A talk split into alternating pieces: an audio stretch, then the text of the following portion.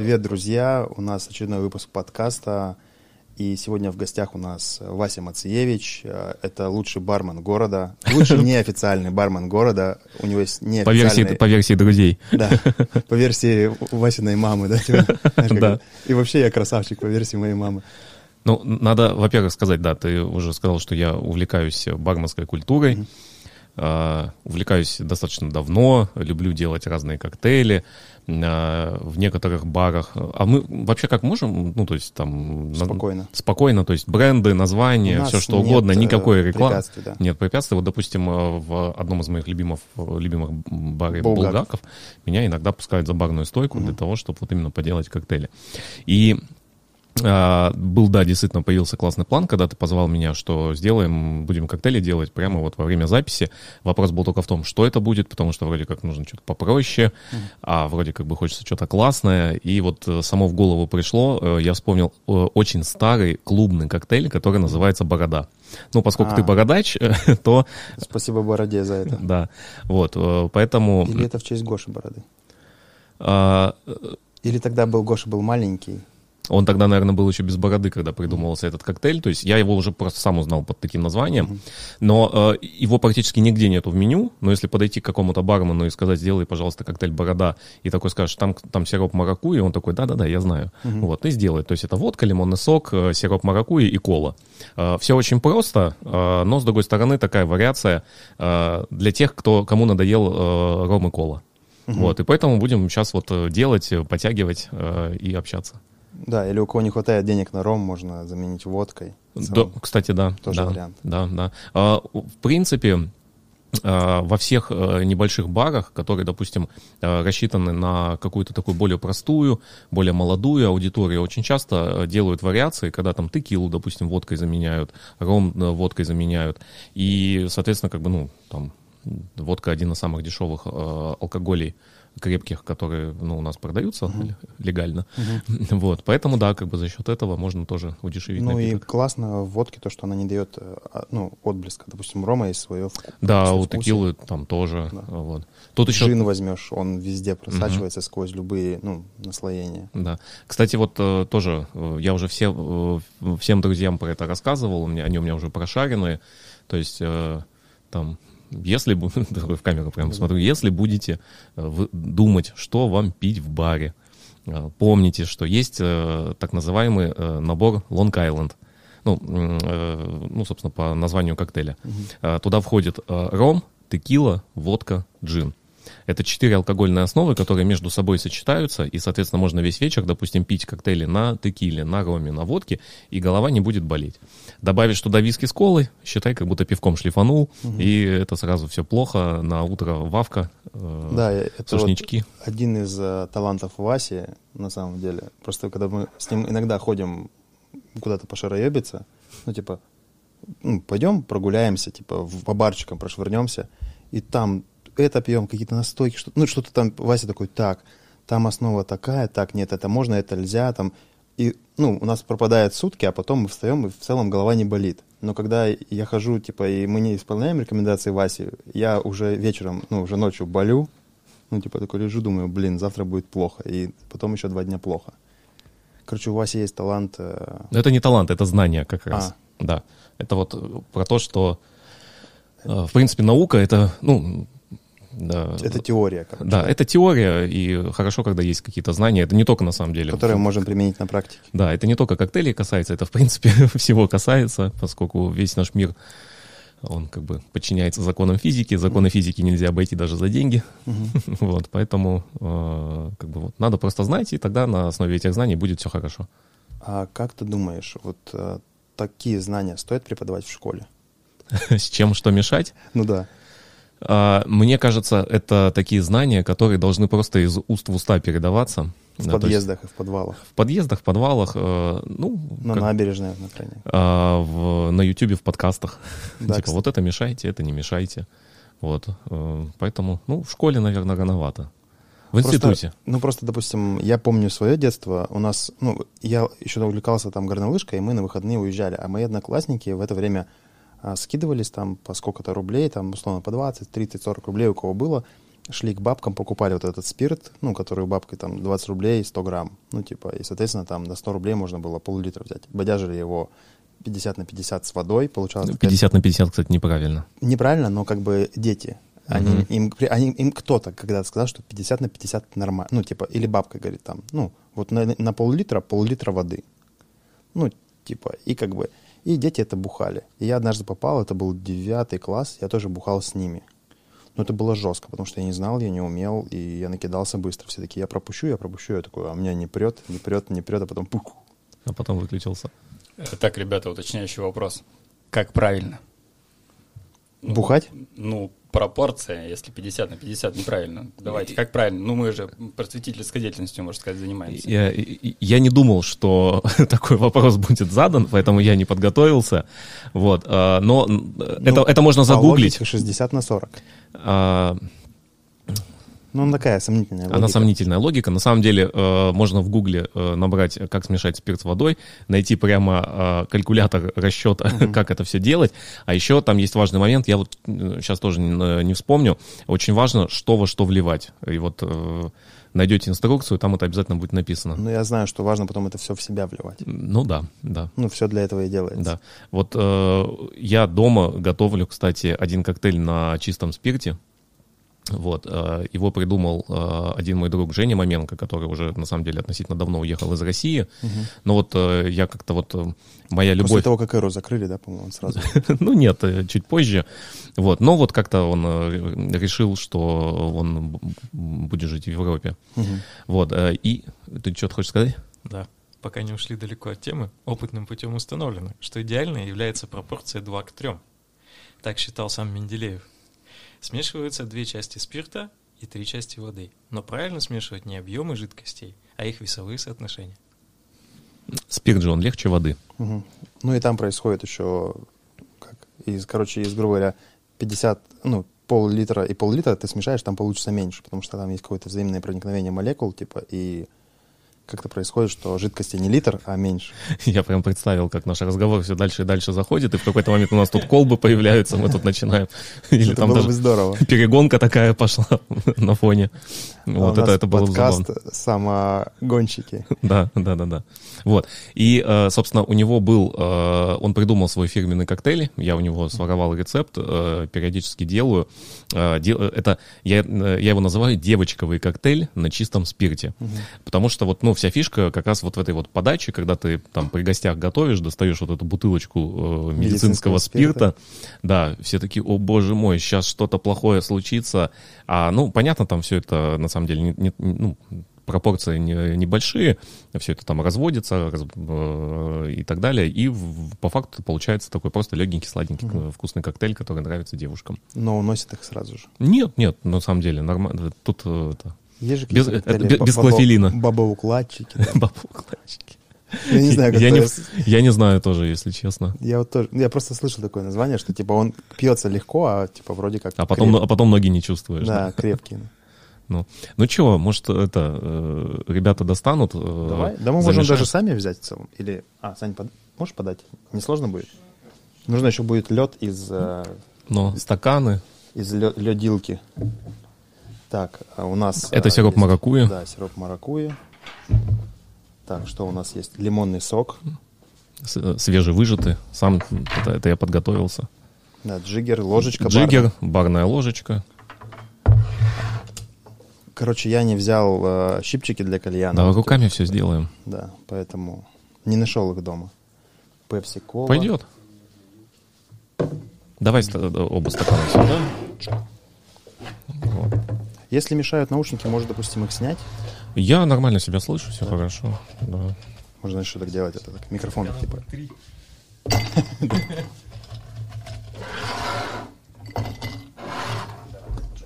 Так, я ее пока потихоньку буду открывать, чтобы тут не, не зашкварило все. Угу. А то как бывает с бутылкой пепси. У нас тут, кстати, как э, люди касательно колы? Вы что больше любите, Кока-Колу или Пепси? Вот я фанат Пепси. Я, Ты не понимаешь разницу? Я, я разницу не понимаю, но типа обычно мне просто нравится больше красная этикетка. И mm. а, сама вот подача Кока-Колы, именно ну, бренд, вот логотип. Mm-hmm. Как-то Медведев рассказывал такую интересную историю, что есть такой негласный а, лозунг у колы быть на расстоянии вытянутой руки. Мгм. То есть ты даже в любой деревне там подходишь к киоску, и там стоит холодильник Кока-Колы. А у Пепси есть такой лозунг «обогнать Кока-Колу». Ну, типа, и, ну, как бы, кто что планирует, тот то и делает. Ну, в целом, мне есть нравится всякие, их есть, кстати, всякие э, там, ну, относительно бедные страны, в которых э, в магазине бутылка Кока-Колы стоит дешевле, чем бутылка чистой воды. Мгм. Вот, то, что я поражаюсь этому Франция, делу. например. Я про бедные страны. Я был, короче, из Европы я был в одном лишь Париже, и то Ага. потому, что там выиграл обучение. А, И там меня что удивило? Я захожу в супермаркет, думаю, воды пить хочется, там есть питьевые фонтанчики, но воды в целом хочется, потому что там жарко было, лето, жара. Так, а, а, да, я перебил, водку-то не принесли. Я думаю, чего не хватает? Чего в меня? морозилке. Да давай без водки, так уже что. Ой.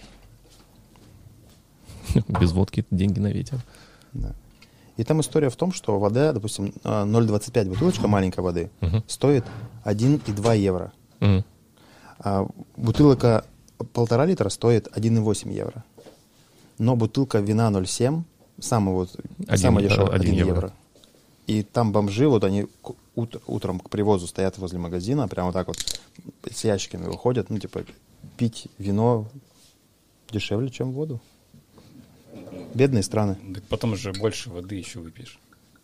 Ну, никто, Мне кажется, ни- ни- никто об этом не думает, да, наверное? Мне кажется, они нет, что. Там экономика друг- по-другому считается. Бесплатный фонтанчик. Да, там есть бесплатные фонтанчики. А еще меня удивили уличные туалеты. Ну, это сейчас не в тему коктейлей, ну просто. Не в тему желтого цвета коктейлей.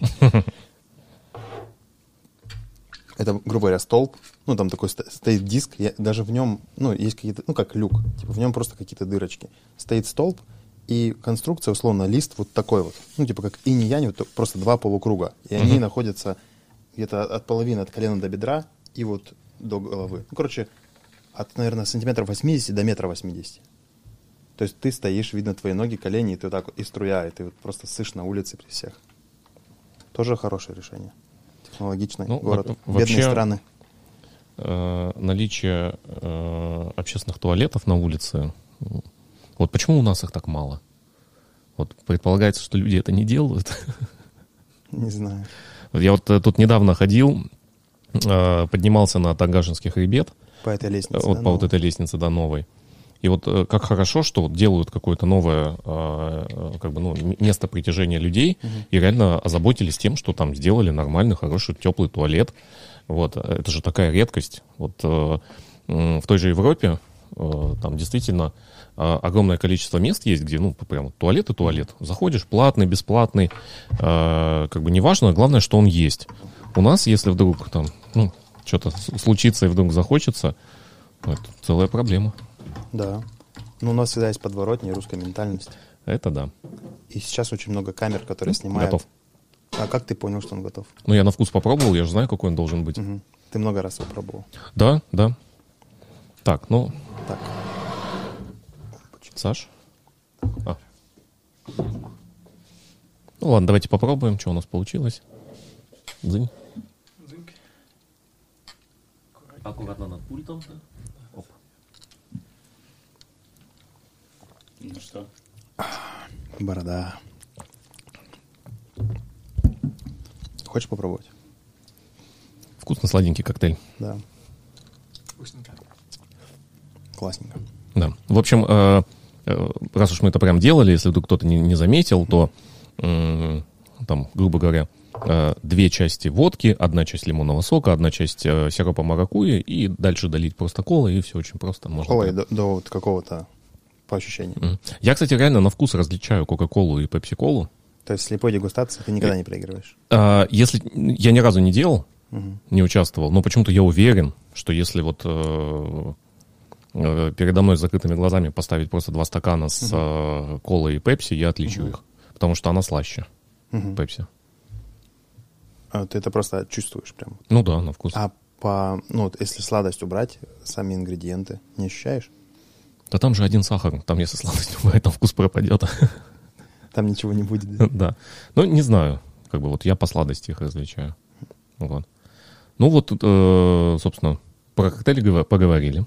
Про коктейли поговорили. Но да. А смотри, теперь будем их пить. Да, теперь будем их пить, потихоньку подтягивая. Но ты же вот свой дом проектировал, я у тебя был неоднократно на кухне, Мгм. и все время какие-нибудь вечеринки заканчивают, ну, не все время, но частенько какие-то вечеринки заканчиваются у тебя так узким кругом людей, там, Ну, либо начинаются, 4, наоборот. да, 6 человек, там, все тусуются на кухне, ты, доста- у тебя там куча мелких, маленьких каких-то специальных шкафчиков, тут для специй, тут для бутылок, тут для того. Но для бутылок у меня большие шкафчики. У Ты меня, два, у меня два больших шкафчика, да, которые из- изначально проектировались так, чтобы туда влазила вот двухлитровая бутылка э, газировки, а, соответственно, войдет, э, значит, и все остальные. Вот, чтобы это все как бы прям вот хранилось. э, На всякий случай. Ну, не на, ну, ты знаешь, э, не на всякий случай. Просто иногда на, вот хочешь- каждую, на каждую пятницу, каждую субботу и другой подходящий случай. А, По-разному. У меня, когда кто-то за- заглядывает, так, ого, нифига, сколько у тебя всяких бутылок. Да ты, наверное, там пьешь каждый день. А с другой стороны, вот у меня есть такая теория, что в доме должно быть алкоголя столько, чтобы невозможно было выпить за один день. Тогда у тебя не появляется желание там прикончить какую-то бутылочку, которая вроде стоит, там вот ее допить и выкинуть. Вот, потому что ты понимаешь, что это просто нереально. И когда ты понимаешь, что это просто нереально, ты даже и не пытаешься э, там допить что-то. Ну, стоит и стоит. А, зато, э, допустим, если вдруг случается такое, что там все уже закрыто, а куда пойти? А, пойдемте ко мне, у меня есть Да, у меня алкоголь есть- дома. У меня есть столько, сколько мы не прикончим. Да, да. Кстати, замечали, действительно, ты вот сейчас сказал, я такой вспоминаю в детстве, да, если а, есть, допустим, немного сладостей, ты их, ну, пытаешься съесть быстрее, чтобы они не кончились. А если их дофига, ты такой, ну, можешь ходить, ну, допустим, Да. стоят там три торта, и ты такой, ну, я смогу это съесть в любой момент, и не ешь почему-то. У меня друзья многие так говорят, что типа вот купили бутылку вина, ну и все, вот ее как купили, в этот же день выпили, что она стоит. Э, И потом жалуются, вот там, допустим, там мы там много пьем. Вот. А доп- у меня есть там, э, там друг- другие друзья, э, пара, семья. Вот. Они затаривают винный холодильник и лазят в него только тогда, когда гости приходят, потому что, ну, как бы там с этим не справиться просто так. Вот. Поэтому, Нужна всегда помощь. да. Я всегда раньше считал, что когда вот в баре херачат льда, ну, как говорят, лед и пена, хлеб бармена. Мгм. Но потом я узнал, что, оказывается, всегда есть четкая пропорция, там, Мгм. четкая пропорция льда, что без льда это не получится так вкусно. Ну, точнее, как, так, как задумано. А, это будет выглядеть некрасиво. Во-вторых, а, зачем добавляется лед в алкоголь? Зачем, в принципе, алкоголь охлаждают? Там ту же водку в морозилке хранят. Потому что, когда ты охлаждаешь алкогольный напиток, ты с аромата э, убираешь вот как раз э, э, вот эти вот спиртовые ароматы, э, запахи. И ты как бы подносишь э, стакан сейчас, допустим, там, к рту и носу, и ты не чувствуешь запаха водки. М. Вот, это отчасти потому, что, э, собственно, охла- охлажден. Ну и, в принципе, лед это вообще самый главный ингредиент в коктейле. Без льда э, получается реально не очень. Вот, Ну, то поэтому... есть, если даже просто убрать лед, все то же самое намешать. Ну, будет все то же самое, он, э, он, не, он не будет коктейлем, как будто бы. Вот просто что-то в стакане намешали. Э, Это как, знаешь, это как вино пить из пластикового стаканчика. То есть э, с точки зрения, наки- это кощунство, конечно. с точки зрения накидаться, все получится. С точки зрения получения удовольствия от этого процесса, э, это будет уже совершенно не то. Вот точно так же коктейль без льда, это уже Ну, будет не то. Но у меня есть одно исключение в жизни. Вот как раз единственное я был, когда вот в единственной этой Франции, там в. Париже, и когда взял бутылку вина, ну ты же не будешь с собой бокал возить, и мы пили в пластиковых стаканчиках дешевое вино за 1 евро Мгм. возле Эйфелевой башни. Ну, то есть вот этот момент, знаешь, на такое кощунство, ну, было классно быть готовым, потому что это вино было более, как по ощущениям, более ценным и вкусным, чем то вино, которое ты пьешь где-нибудь в красивых бокалах, такое сидя дома в Э, Красноярске. Конечно, есть такое. Э, У меня точно такая же история есть из Флоренции, когда э, мы там небольшой компанией ребят, э, ну, мы там в четвером э, путешествовали, и еще э, так совпало, что знакомые ребята красноярцы тоже были в этот момент, мы встретились, э, зашли в магазин, э, там э, старенький-старенький дядечка, мы его прям попросили, а у вас есть холодное вино? И он такой, ну, там же вино вообще везде продается. Он достал из холодильника, тут же нам сам открыл, дал тоже пластиковые стаканчики, вот, и мы сидели на тротуаре, э, пили вино. Ну, то есть э, представить такую картину в России, это, по сути, просто сидят какие-то алкаши прямо на тротуаре и пьют.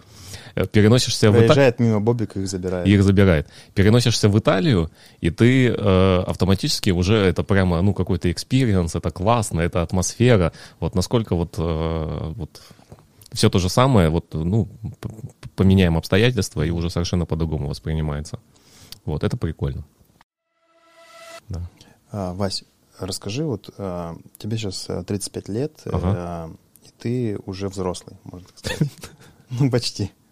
Ну, вот э, это тот момент, когда э, ты вспоминаешь, сколько тебе лет, э, вспоминаешь, сколько там было родителям, когда они, допустим, меня родили, и думаешь, я уже как бы должен быть взрослым. Вот. Э, на что э, мне, допустим, папа на свое 70-летие сказал, говорит, я вот тоже себя там не особо там, там чувствую взрослым или еще что-то, даешь молодой. Mm-hmm. Вот, и я тоже как бы себя пока вот каким-то таким ну, молодым. Ты еще даже рубеж молодежи не перешел, он вот-вот где-то настанет, официальный. Ну, получается, вот когда 36 исполнится, тогда mm-hmm. уже, да, буду не молодежью. Тогда уже в меру упитанный мужчина в полном рассвете сил. В полном рассвете сил, ну. Такой. А, мне вообще интересно, что знать. А, у тебя есть а, какая-то твоя жизнь, ну, она насыщена какими-то там своеобразными событиями. Ну, что я, что я знаю, как бы, что у тебя есть. Ты очень долгое время работал э, в, кинотеатре, э, в кинотеатре «Эпицентр», угу. директором кинопроката. А потом э, знаю твою тягу к «Металлике». Я помню просто... А мы... я сегодня... А, я сегодня... Да, в... Не в Мациевич. Нет, Мациевич, но да, да, Рамштайн. Да. да, я знаю, что там тусил, на, ну, наверное, на все, ну, не на всех концертах Металлики был, но был, по крайней мере, на двух, и ты попадал в... Я был на всех концертах Металлики в, в России, России. Кро- в России, кроме того, который был в 91 году. Я тогда был маловат для Тебя этого. Тебя родители не отпустили? Uh, я тогда, uh, это получается, 5 лет мне было, в 5 лет я просто еще не знал о них. Ну вот представьте, мы, э, мы как-то...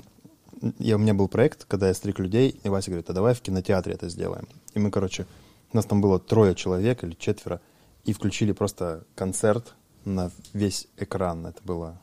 Прикольно, кстати, было. Дав, дав, давненько, да. Ну, я как понимаю, ты иногда вот собирал такие как раз просмотры в кинотеатре с друзьями, со всей толпой, кто любит такие, или нет? Редко получалось.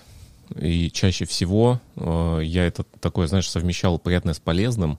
Вот, э, у меня в кинотеатре иногда получалось, э, когда э, какой-нибудь там, типа там санитарный день, что-нибудь еще, mm-hmm. там в это время убирают зал, киномеханик там, допустим, э, э, там проверяет оборудование, еще что-то. Я ему говорю, ну что вы там трейлерами какими-то проверяете оборудование? Давайте концерт металлики. У меня был специально конвертированный в... Бобина такая, да? Ой, это, кстати, я, я когда пришел работать в кинотеатр, я застал момент, когда еще была пленка. Я прям захожу в киноаппаратную, вот это вот все происходит, крутится, там перематывается. А, я даже помню название вот этого вот механизма, он назывался плеттер, на который, с которого, а, одно, а, получается, с одного яруса пленка шла через проектор и потом наматывалась на там, нижний ярус для того, чтобы, как бы, ну, потому что к следующему киносеансу mm-hmm. должна быть уже готова. готова. Да, и, соответственно, там на следующем киносеансе она уже там а, отсюда снова сюда, там, таким образом, как бы перематывалась. Подожди, там было начало, а здесь конец. Там она должна была еще раз перемотаться. Ну, как-то хитро, да, там Ну, как-то хитро, да, там это делалось. Да, естественно, там это все делалось. Вот. Потом, э, там буквально э, в этот же год работы уже там вообще от пленки отказались, э, все цифровое. Э, кто-нибудь, э, ну, СМИ часто приезжали, там, допустим, брали интервью, э, там что-нибудь там про кинопремьеры рассказать, там еще что-нибудь, и э, просились, а можно в киноаппаратной поснимать? Ну, им, у, у СМИ есть такое понятие, как подсъемка, когда им нужно просто кадрами какими-то еще... Наби- нарезки, на, вот эти набивки. Да, нарезки, набивки наделать. Я говорю, а что вы хотите там увидеть? Ну, как вот это вот все там, как киномеханик что-то делает и так далее, а на самом запускаешь их в аппаратную, а там человека, допустим, вообще нет. Там просто стоит э, шкаф с оборудованием, стоит этот здоровенный проектор, из которого кино показывается, и все, и больше ничего не происходит. Лампочки мигают, там пи-пи-пи-пи-пи, и все. То есть магия в этом плане как будто бы немножко Исчезла. уходит. Но... Вот. Ну и, соответственно, там концерт Металлики у меня всегда был такой заготовленный, там э, специально конвертированный в кино, э, кинотеатральный Знаешь, формат. Лежал, лежал на шкафу в одном четком месте, такой угу, доставал. Там в случае, в случае чего сразу достать и включить. Вот, поэтому, да, бывало, что пользовался, скажем так, служебным положением и смотрел на большом экране. Но тут же еще такой момент, что вот эти вот всякие права и mm так далее, за этим всем надо следить, и, соответственно, там... Если это выйдет куда-то, ну, Да, да, да, да. Поэтому, как бы, поэтому иногда это там вот, вот такая, знаешь, ситуация, вот, как, вот, допустим, мы с тобой, там, нас mm-hmm. там три человека было, такой ну, личный для индивидуального просмотра. Да, личный просмотр, да, ну, это еще можно. Публично, это mm-hmm. уже все, это уже Ну, нарушение. то есть, если бы ты, допустим, позвал всех друзей или там объявил бы в городе, смотрим концерт Металлики, к тебе бы могли прийти люди и сказать, Вася, где наши там тысяча, три тысячи евро за авторские права? Ну, что-то вроде этого, да. А как это вообще происходит? Как приходят вот эти люди? Ну, точнее, как вот авторские права соблюдаются или не соблюдаются? Ну, чаще соблюдаются. Э, но проверять это, естественно, очень тяжело, поэтому чаще всего э, кто-нибудь на кого-нибудь стучит. Угу. Вот. Э, и тогда, соответственно, там приходят.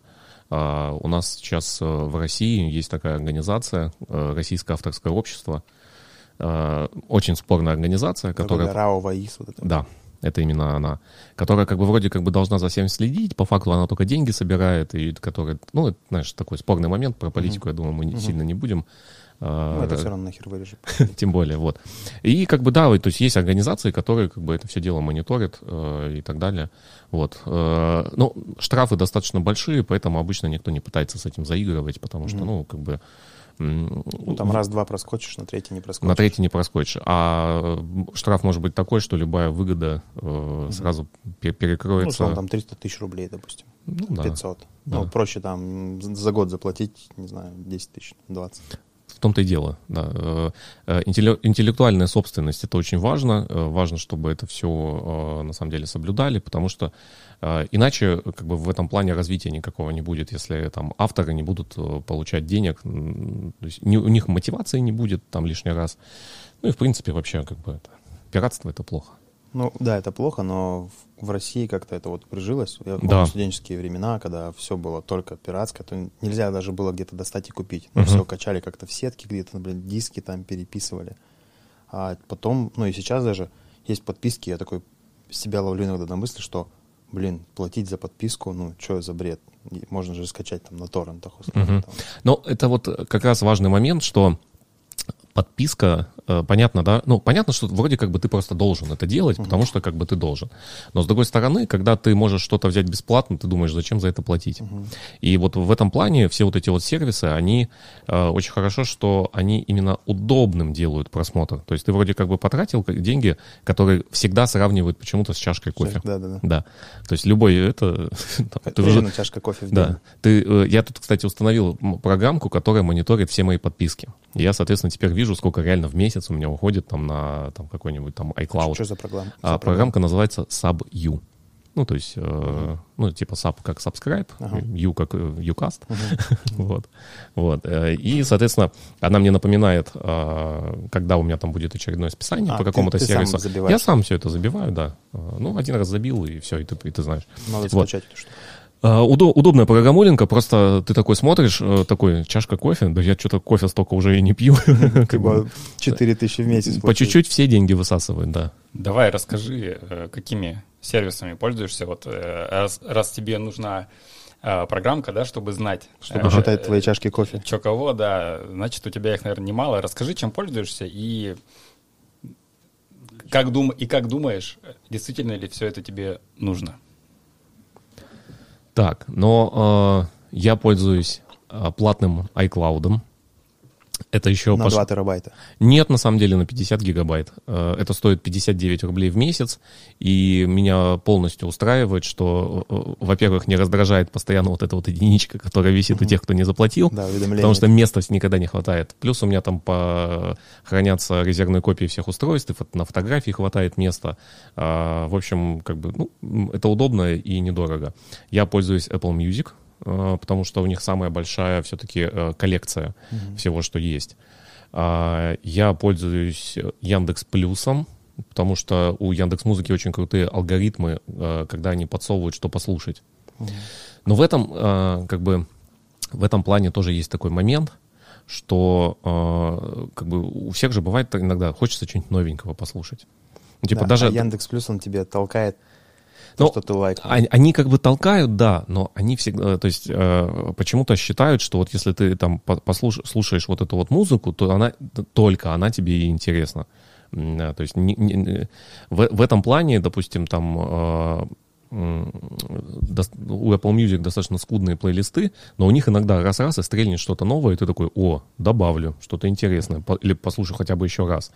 Вот э, Яндекс Музыка, она этого лишена, но с другой стороны, просто включаешь и буквально... Бездушная скотина. Да, но э, просто включаешь, но при этом как бы музыка крутится, ты там ничего не переключаешь, там трек не зашел, еще что-то, вот, но э, лишен вот этого нового. Как будто ты, как будто ты смотришь телевизор, но у тебя нет не воткнута антенна, а вот только там разные видеокассеты, там DVD, DVD-диски, и вроде как бы все классно, все твое любимое, но вот ты как бы этим ограничен. Вот. А, еще а, я тут говорил про то, На что... На Pornhub подписан? Нет, нет. А, я тут говорил, что пиратство это плохо. Угу. Это плохо. Но э, алкоголь тоже вредно, но мы же его употребляем. вот. а, немножко можно. Немножко можно, да. Поэтому я пользуюсь пиратским сервисом Кинопаб. Он платный, это платный пиратский сервис. Mm-hmm. Дело в том, что я до этого уже говорил, э, как классно, что когда за деньги что-то удобное тебе делают, mm-hmm. и это настолько удобный э, сервис именно, именно стриминговый, что на самом деле там есть ну, все... Есть приложение, что-то Easy там... Easy TV, TV да. да. Но там разными махинациями он устанавливается. Mm-hmm. Вот. Э, я даже на кухню специально купил вторую Apple TV, mm-hmm. только вот ради того, чтобы кинопап смотреть. Mm-hmm. Вот. Э, и э, все очень удобно, все есть... За 150 рублей в месяц. За 150 рублей в месяц, да. Вы знаете, да, про это? Короче, каждый кино, ну, вот этот киноподписка, кинопоиск, там тоже, у них есть определенные, ну, видно, купленные авторские права на какие-то uh-huh. фильмы. И то есть у каждого есть какие-то свои фильмы. Там у них есть, да, эксклюзивы, да, да, да, да, да. А в Easy TV как раз, ну, в кинопабе Кинопаб. есть все. Да. То есть проблема еще тоже вот этих вот всех сервисов. То есть, с одной стороны, они э, классные, удобные, прикольные, с другой стороны, у них есть проблема. А, ты, ты, как бы, допустим, купил там подписку на три, ну, кто-то же там большим количеством пользуется. А вот в тот момент, когда все обсуждают какой-то сериал или фильм, ты хочешь его посмотреть, и понимаешь, что он на четвертом находится. Угу. И вот, и, э, а у, у тебя нет подписки. А у тебя на него нет подписки. А ты, допустим, уже когда-то подписывался, и пробный период уже тоже закончился, и надо еще снова денег потратить. В этом плане вот э, кинопап, в нем сразу есть все угу. за 150, и все Пир, классно. Пираты вы красавчики. Ну, видите, пока это же предмет конкуренции, да, между сервисами. Ну да. Э, да, и пока пираты, видимо, не сильно большую часть а, аудитории отбирают, ну, вот положение вещей таково. Как только это дело изменится, ну, конкуренция какое-то другое русло перерастет. Например, э, на примере э, Яндекс э, музыки и Apple Music, mm. да, ну, там еще же есть э, куча других. Да, Spotify, э, в, в, Spotify вот за, за рубежом... Music есть там и так да, далее. За рубежом Spotify, он как раз самый популярный. Ну, у нас был, да, тут недавно пик.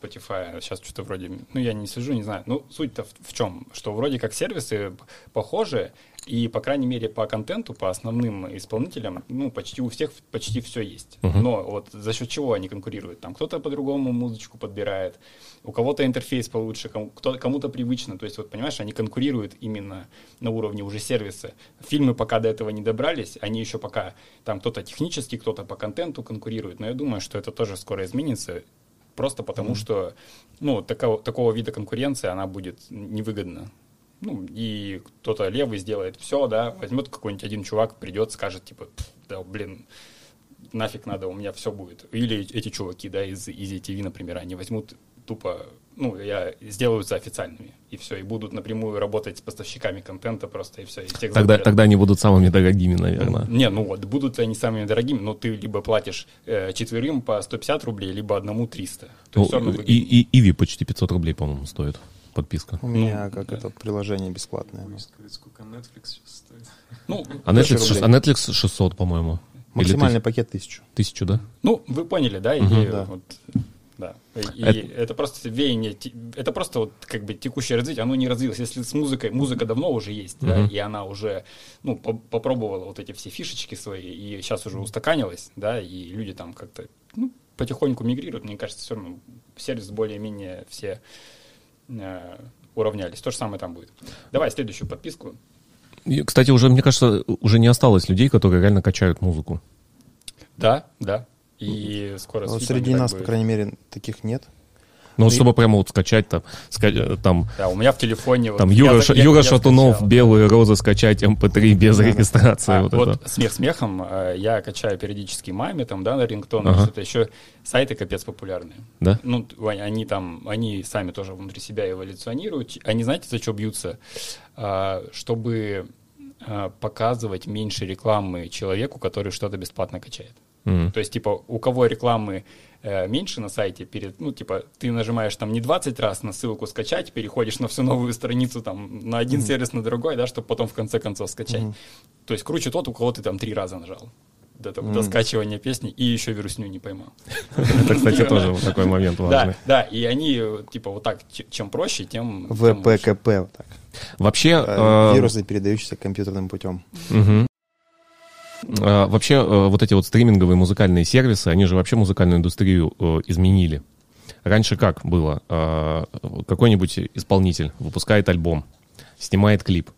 Благодаря этому клипу а, люди узнают о том, что вот этот исполнитель э, выпустил альбом, альбом. э, такие типа, ну, классная песня, э, пойду куплю альбом. А, собственно, ну вот и покупали прямо вот эти вот диски, и основной заработок э, исполнителя любого, ну, артиста шел именно с продажи э, альбомов. А концерты тоже примерно были как э, там специальный промотур в честь там нового альбома, допустим. И они там чуть-чуть зарабатывали на концертах, а по факту все равно деньги основные с продажи были. В это индустрия поменялась настолько, что теперь как бы ну, стриминговые сервисы, альбомы никто не покупают. Э, Деньги, которые они зарабатывали с продаж, естественно, их стало меньше, потому что там, э, ну, уже не такие большие деньги, просто, в принципе, эти сервисы артистам платят.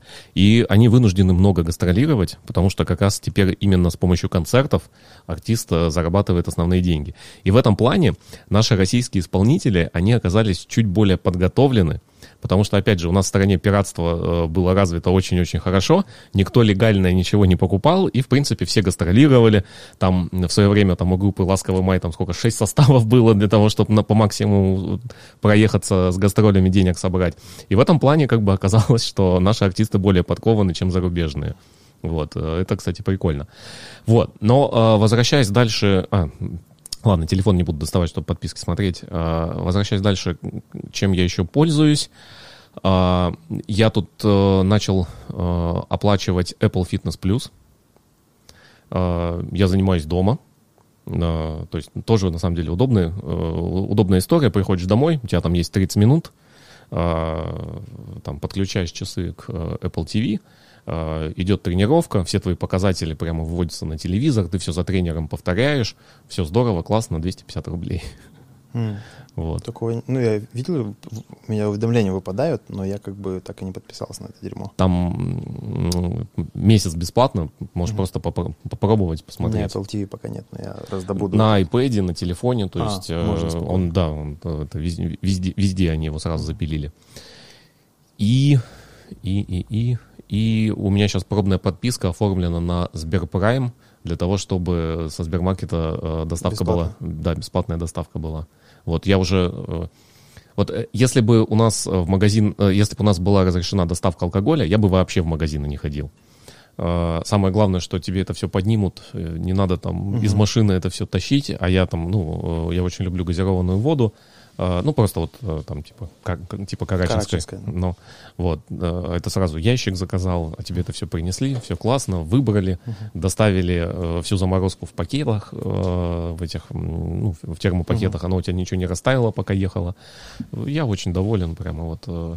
Есть э, такие э, моменты, вот, по сути, пандемия сильно дала толчок развитию нескольких сервисов, вот, ну, стрим- видеостриминговые платформы сильно выросли, а, вот эти вот все там доставки и все остальное. Онлайн-курсы.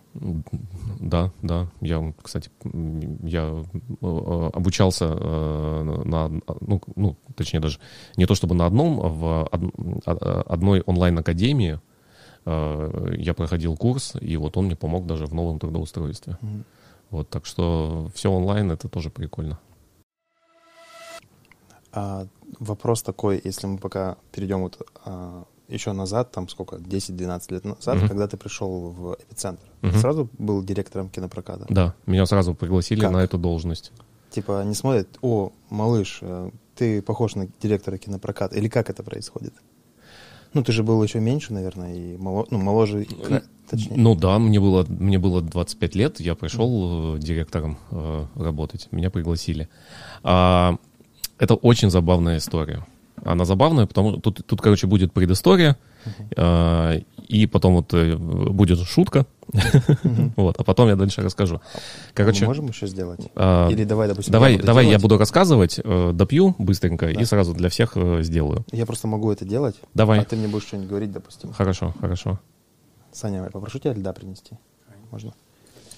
Я буду делать под твоим четким руководством, пока ты будешь рассказывать историю. Угу. Я тебе тут все подвинул. Значит, а, в 2006 году, в эпицентр я пришел работать в 2011. В 2006 году я открыл для себя такую историю, как автоквесты. Вот. А, если вдруг кто-то не знает, что такое автоквесты, ну, мне кажется, все здесь присутствующие даже играли наверняка в это. Вот, в общем, э, люди ездили по городу, разгадывали задания. Э, обычно э, в качестве отгадки какой-то загадки это, это было именно какое-то место в городе, ты туда едешь, находишь другую загадку и так далее. Я этим делом очень сильно начал увлекаться. Увлекался настолько, что мы там даже и сами какие-то игры организовывали. То есть вот у меня каждый каждый вечер субботы, каждый вечер субботы был всегда занят автоквестом. Смотри, вот э, в маленькую э, штучку ну, сначала алкоголь наливается. То есть алкоголь в большую, угу. в большую часть. Полную. Полную, да. Прям до... Соответственно, две части алкоголя, одну часть... Нет, э, смотри, э, большую алкоголя, маленькую сиропа, маленькую сиропа и маленькую лимонного сока. Угу. Вот. А, значит, ну, кстати, можно прям до краев наливать. во, да. А, увлекался этими автоквестами. А, потом а, у меня вообще прямо, ну, я прям горел а, этим всем процессом, этими играми. В какой-то момент у меня друзья уже а, наигрались, им стало а, неинтересно, они начали пропускать. Я начал играть с другой командой. Это была команда... Э, ну, такая семейная команда, э, семья играла, и они, собственно, как бы там периодически меня брали, там еще моего друга Степу туда. И э, самое забавное было, это то, что у меня мама такая говорит, слушай, ты вот каждую неделю вот во все это играешь, а тебе это вообще в жизни где-то где пригодится? Что, что тебе это даст? Вот. А потом выясняется, что вот эта вот семья, с которой я играл, они взяли и купили кинотеатр «Эпицентр». Вот. И э, я, в принципе, всегда э, любил, очень сильно любил кино. То есть для меня это было хобби. Э, я знал, что по четвергам... Я даже сказал бы, это у тебя страсть. Да, да. Э, я, всегда, я знал, что по четвергам всегда день кинопремьер. Я смотрел, э, что там выходит. Шел обязательно в какой-нибудь кинотеатр. Э, в общем, следил за кинопрокатом. Э, у меня друзья все про это знали. Вот, собственно, вот эти вот мои будущие боссы тоже про это знали. И а, как бы, поскольку они купили бизнес, им нужен был человек, скажем так, которому они просто будут э, больше доверять, чем человеку, который уже работал в этот момент на этой должности, когда они покупали кинотеатр. Ну, поскольку это как, э, это, ну,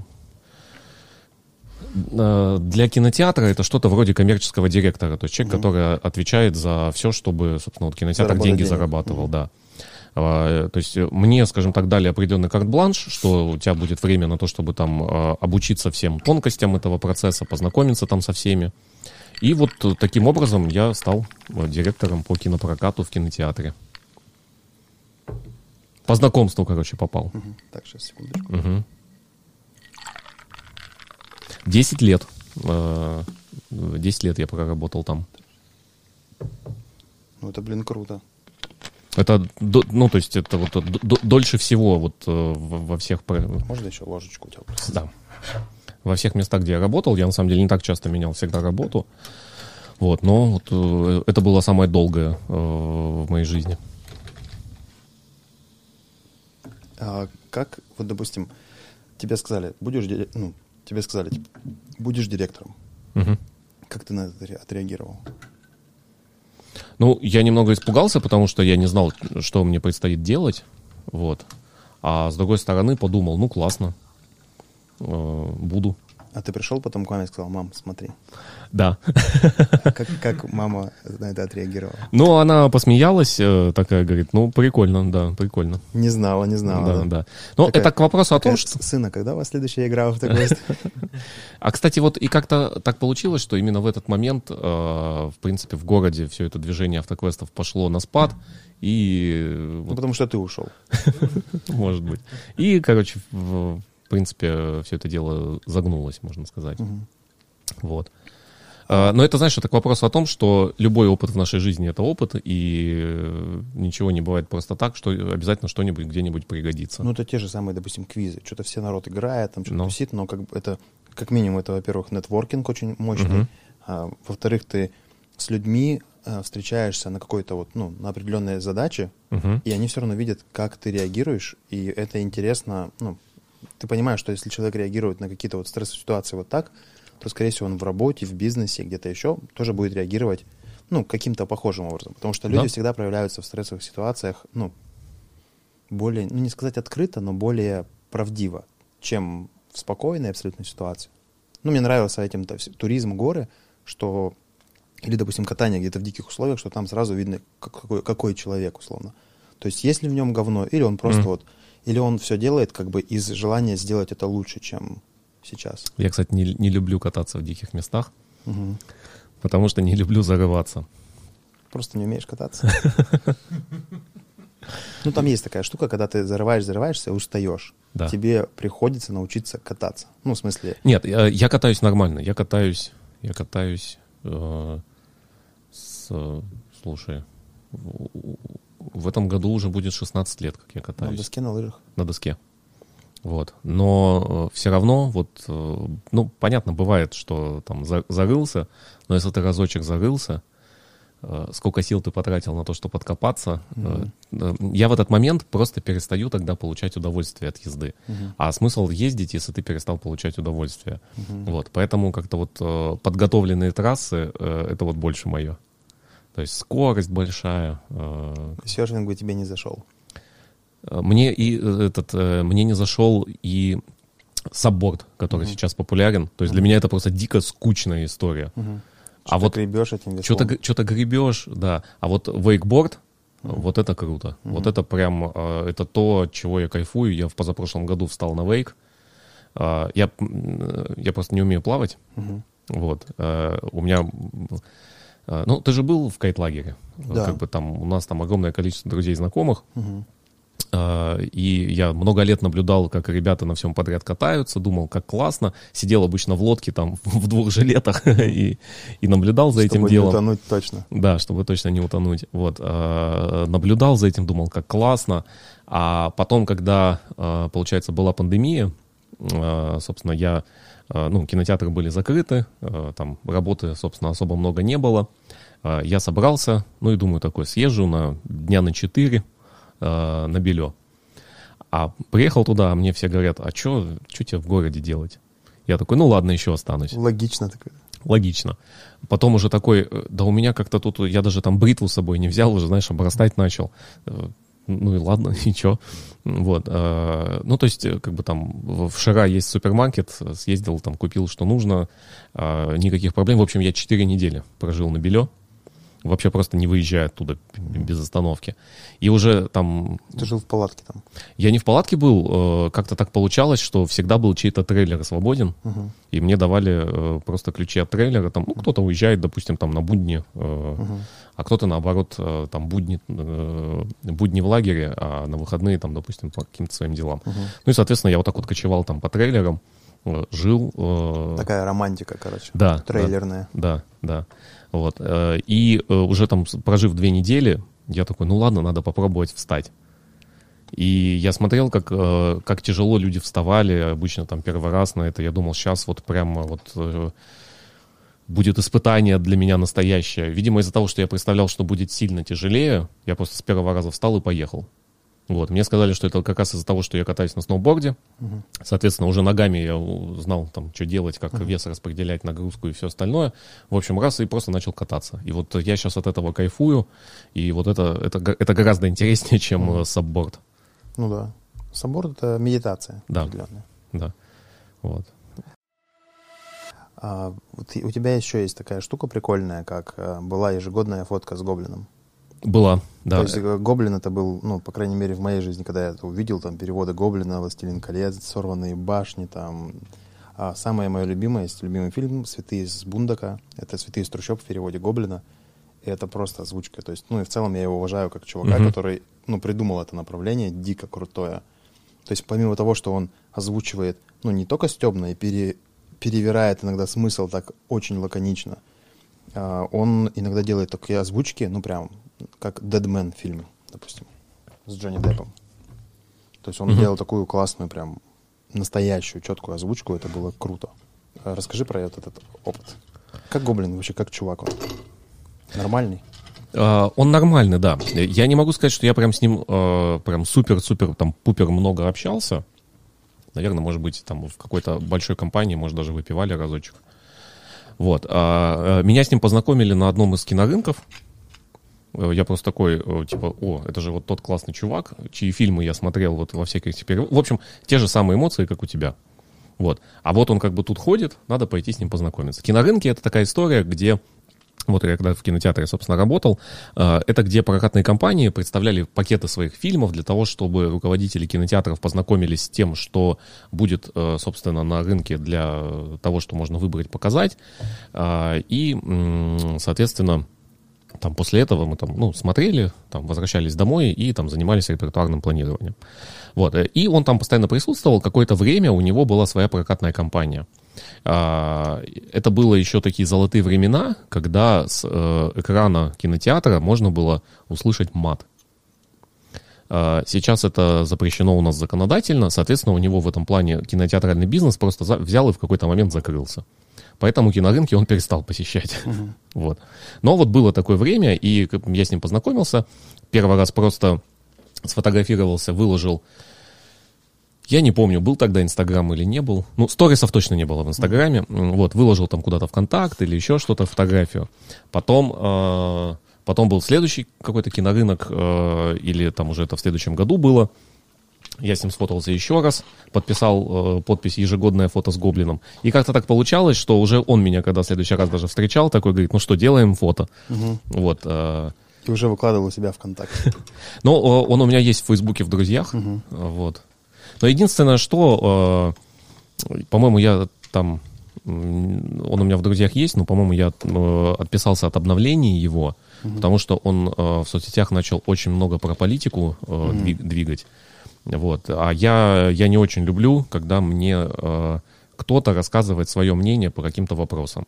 Угу. Как бы у меня без есть спроса. свое. А? Когда без спроса это делают. Когда это делают без спроса, да. Ну, то есть, есть новость, я знаю, что что-то произошло. А, а, Ваша борода, сэр. Спасибо. А мнение, э, мнение какого-то человека, пусть даже которого я знаю, но вот он решил с ним, сам, ну, как бы со всеми поделиться этим своим мнением, как бы, ну, не знаю. Вот, э, я это не очень люблю, потому что у меня все-таки есть и свое мнение. Uh-huh. И э, в какой-то момент я начал смотреть, что наше мнение сильно расходится, uh-huh. вот, и я там просто скрыл. Я на самом деле точно так же делаю иногда со сторисами. Uh-huh. Когда я вижу, как... Э, это уже даже не касается политики, да. просто соцсети, они э, как бы забирают очень-очень много нашего времени. Вообще любое приложение сейчас, которое разрабатывается, оно настроено на то, чтобы мы максимально много времени в нем проводили. А, они, все эти все приложения конкурируют за нашим вниманием. Человека просмотра часы забирают. Да, да. Вот. И, соответственно, когда кто-то, допустим, постит огромное количество историй, или, опять же, та же там, э, там вышло видео с Дзюбой, обязательно кому-то в сторис надо было идти там по улице и рассказывать, что они чувствуют по поводу того, что посмотрели это видео, хорошо это, плохо или нет. И я вдруг понял, что, м- как бы, ну, во-первых, э, это мнение мне не интересно, во-вторых, э, все это пролистать, это много э, времени на это нужно. И я периодически стал истории людей, ну там же можно зажать кнопочку, да, выбрать скрыть истории. И я вот э, скрываю истории, потому что как бы, ну, я не могу потратить столько своего личного времени на то, чтобы посмотреть на чью-то жизнь.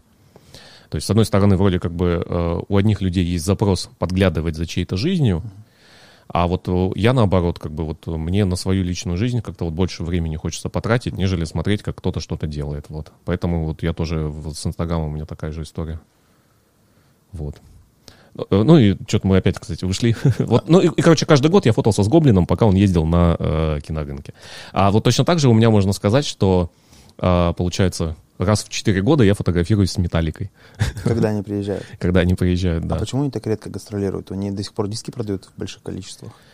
Они настолько много гастролируют, что их э, концертный график настолько расписан далеко, угу. э, что они не могут, допустим, какую-то одну страну посещать хотя бы раз в год. Mm. Вот. Э, группа, э, э, они, э, у них есть как, как это, рекорд в книге рекордов Гиннесса, mm-hmm.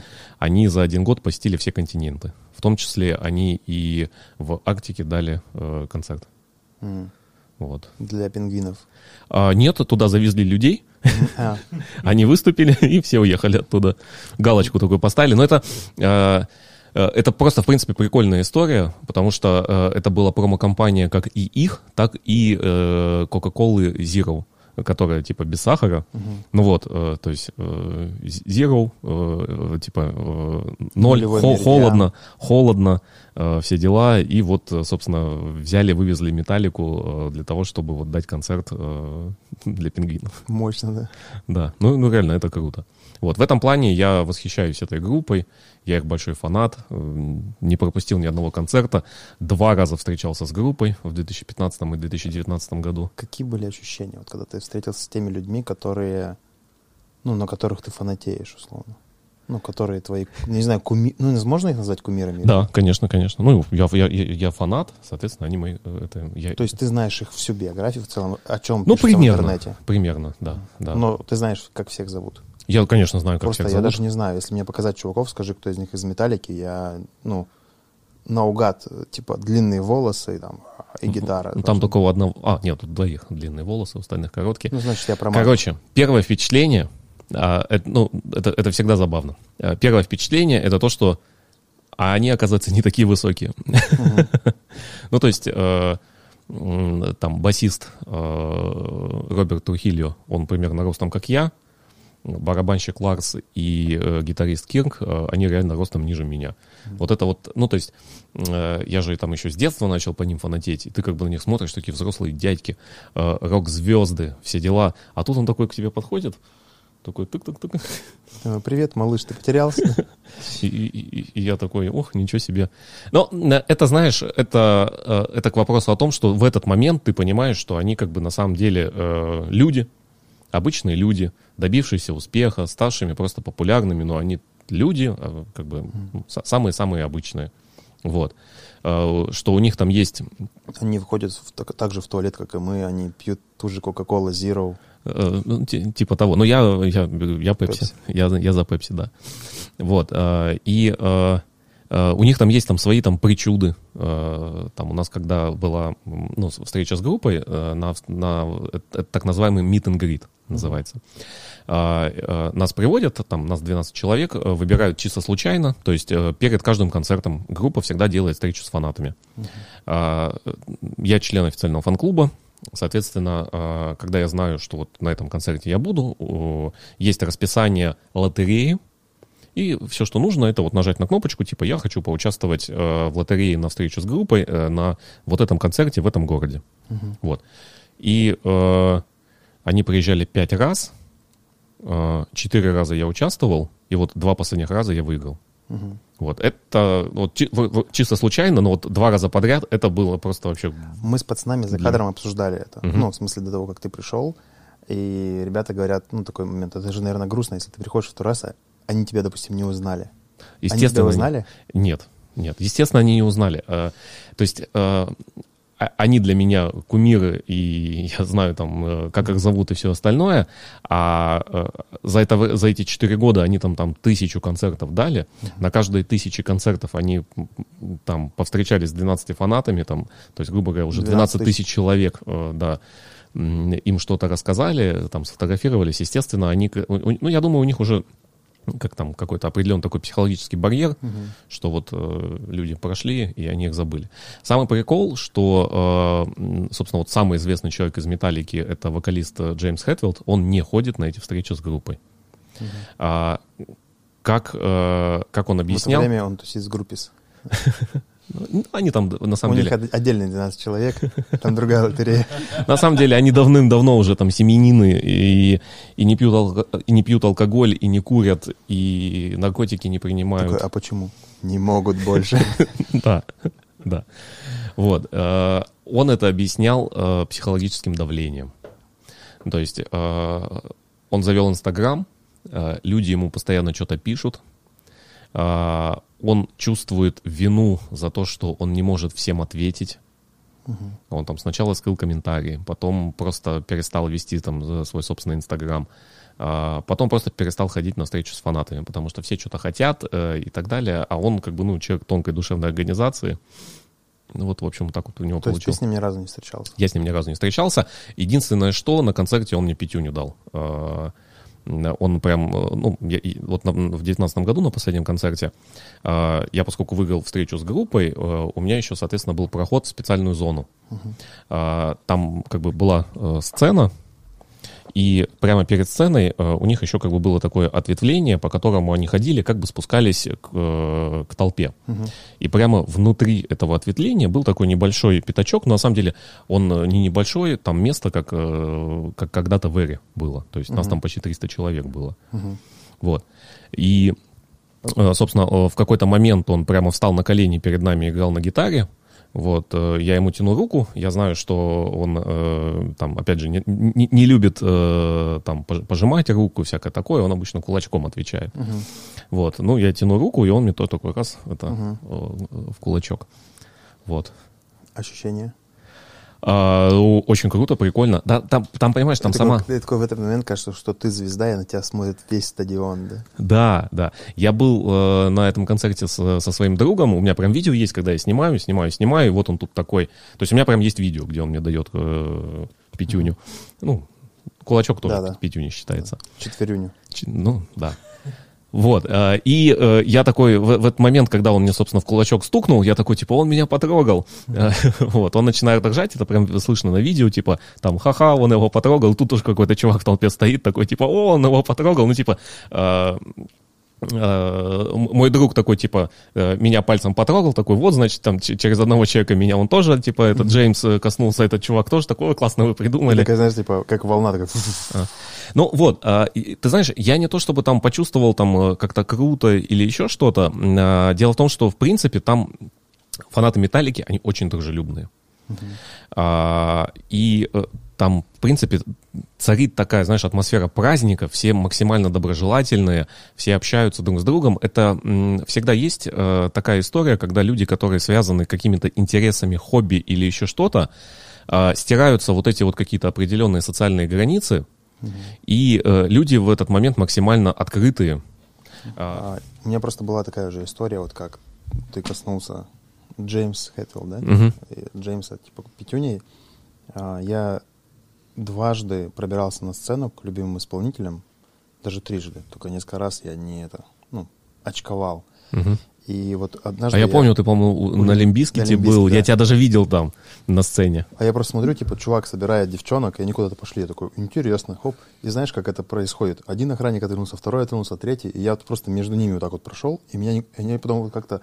Я так оборачиваюсь, они поворачиваются, туда смотрят. Ну, как будто вот для меня коридор был. И я встал на сцену за ними. И я как бы, ну, не музыкант, и я никогда не был на сцене вот так вот. Но когда он качает зал, и вот зал отдает эту энергетику, там вот так, знаешь, как ветром дуло, волосы вот так вот, как дыбом стоят вот эти ментальные, такой, тебя херачат. Ну, это вот было ощущение крутое.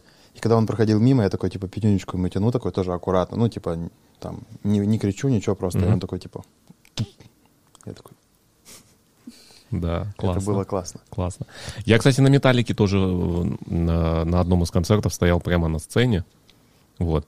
Э, И, с одной стороны, это офигенно классный опыт, а с другой стороны, я понял, что вот я как бы вот один раз хотел бы вот это сделать, и я это сделал, но мне гораздо баще вот как раз быть вот э, в толпе перед сценой, вот все-таки вот наблюдать ту энергию, которую в основную массу фанатов отдают, потому что там все-таки и звук лучше.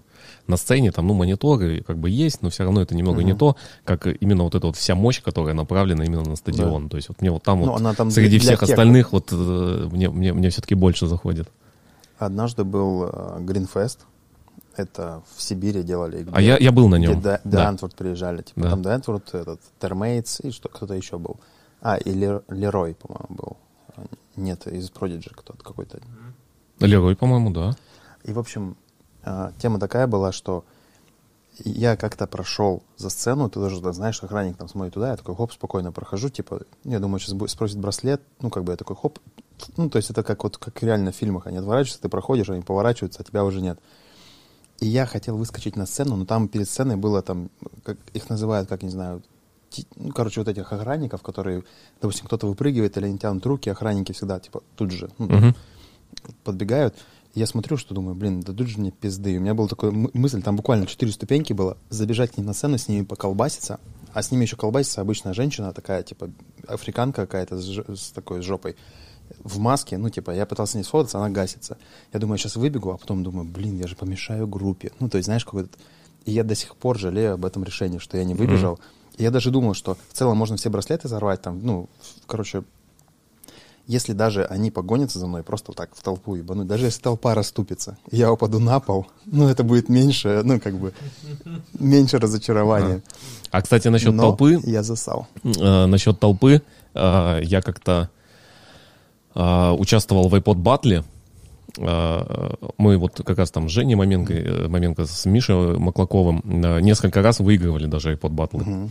И э, я помню, один раз э, я как-то так очень близко подошел э, к толпе, э, э, кто-то из моих ребят меня туда толкнул, толпа поймала, и я реально вот это вот э, на руках, э, это на самом деле очень, очень крутой э, впеч- ну, experience, прям у меня впечатления остались от этого дела.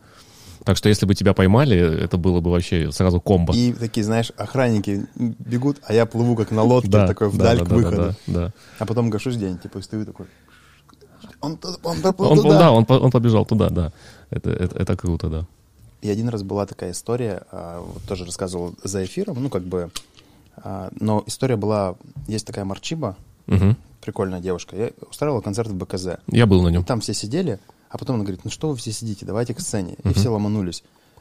И я такой тоже стою возле сцены, там где-то 2-3 человека от сцены. Для меня это было очень дорого, потому что когда я о ней узнал, я там кайфовал очень сильно от нее. И мы ходили еще в походы а, туристические. И там ты брал всего, ты выбирал, какую одну кассету взять. Там Prodigy, там были Jungle, а, Depeche Mode была, Chemical Brothers и вот Марчиба. И когда, ну, когда как ты, то есть берешь, и ты одну кассету можешь слушать неделю.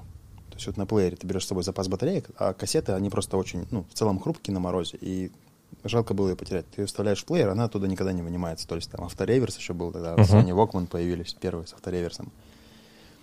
И вот было так интересно, что для меня это было очень дорого, потому что когда мы стояли возле сцены, я просто колбасился настолько, что я закрыл глаза и стоял... Блин, а у нас еще лед за окном есть? Серо-черно-небный лед. И, в общем, все стоят возле сцены. Я закрываю глаза, и я оказываюсь в тех походах. Я проживаю те же эмоции.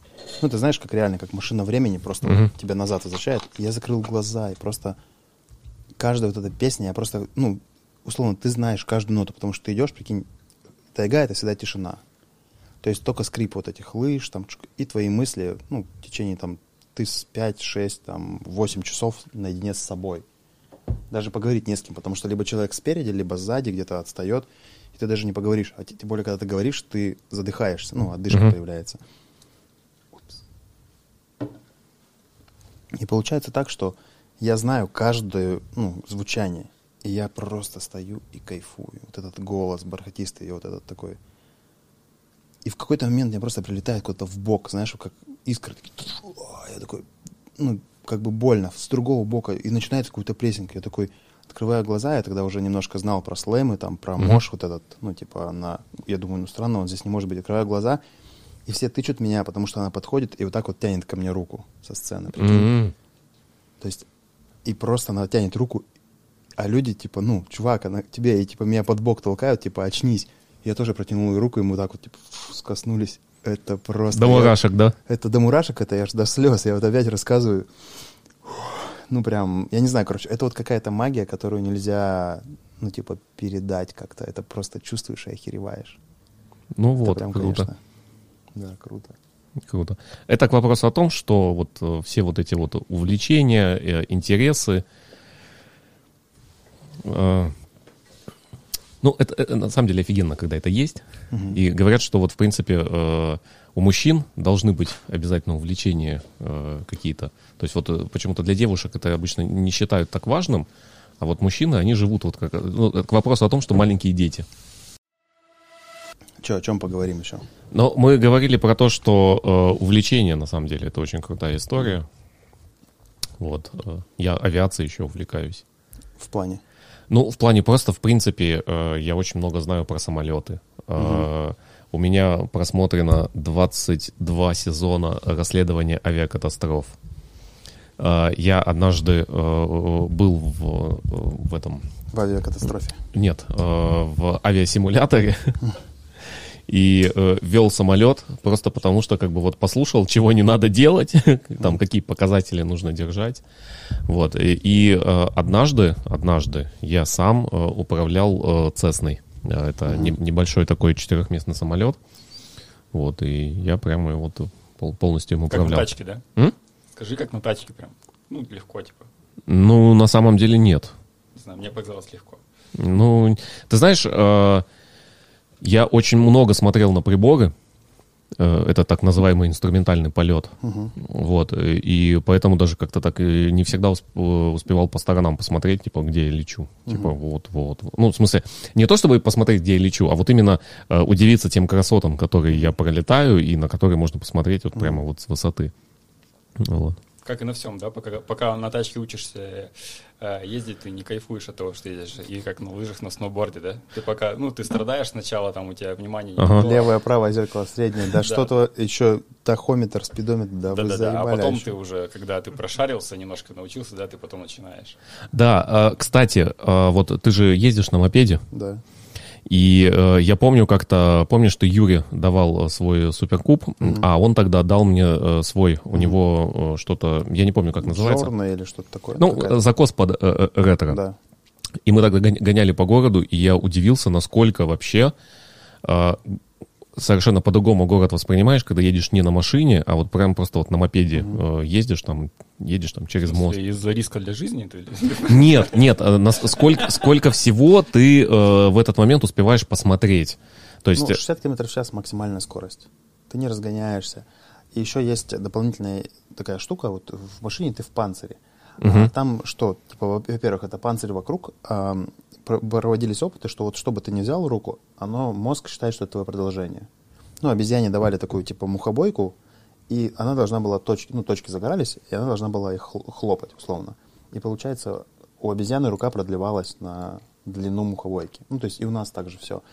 Машина — это панцирь. Во-вторых, у тебя внутри салонный фильтр, одинаковый воздух, температура. и еще радио какое-то включено, музыка играет. Ты Там. можешь спокойно пить кофеечек, даже если на механке едешь. Мгм. А на мотороллере там такое, ну ты же мотоциклист, что ты, ты же меня научил это, это делать.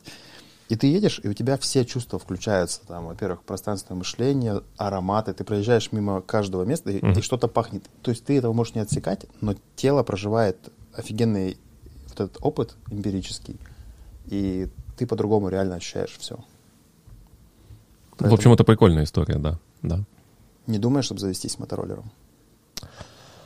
А, Ну, наверное, я бы хотел бы. То есть э, я еще не загорелся этой идеей, но э, как это сказать? Есть э, вот лично у меня есть два типа того, как на- насколько я что-то хочу. То есть бывает, что мне что-то в принципе вообще не интересно.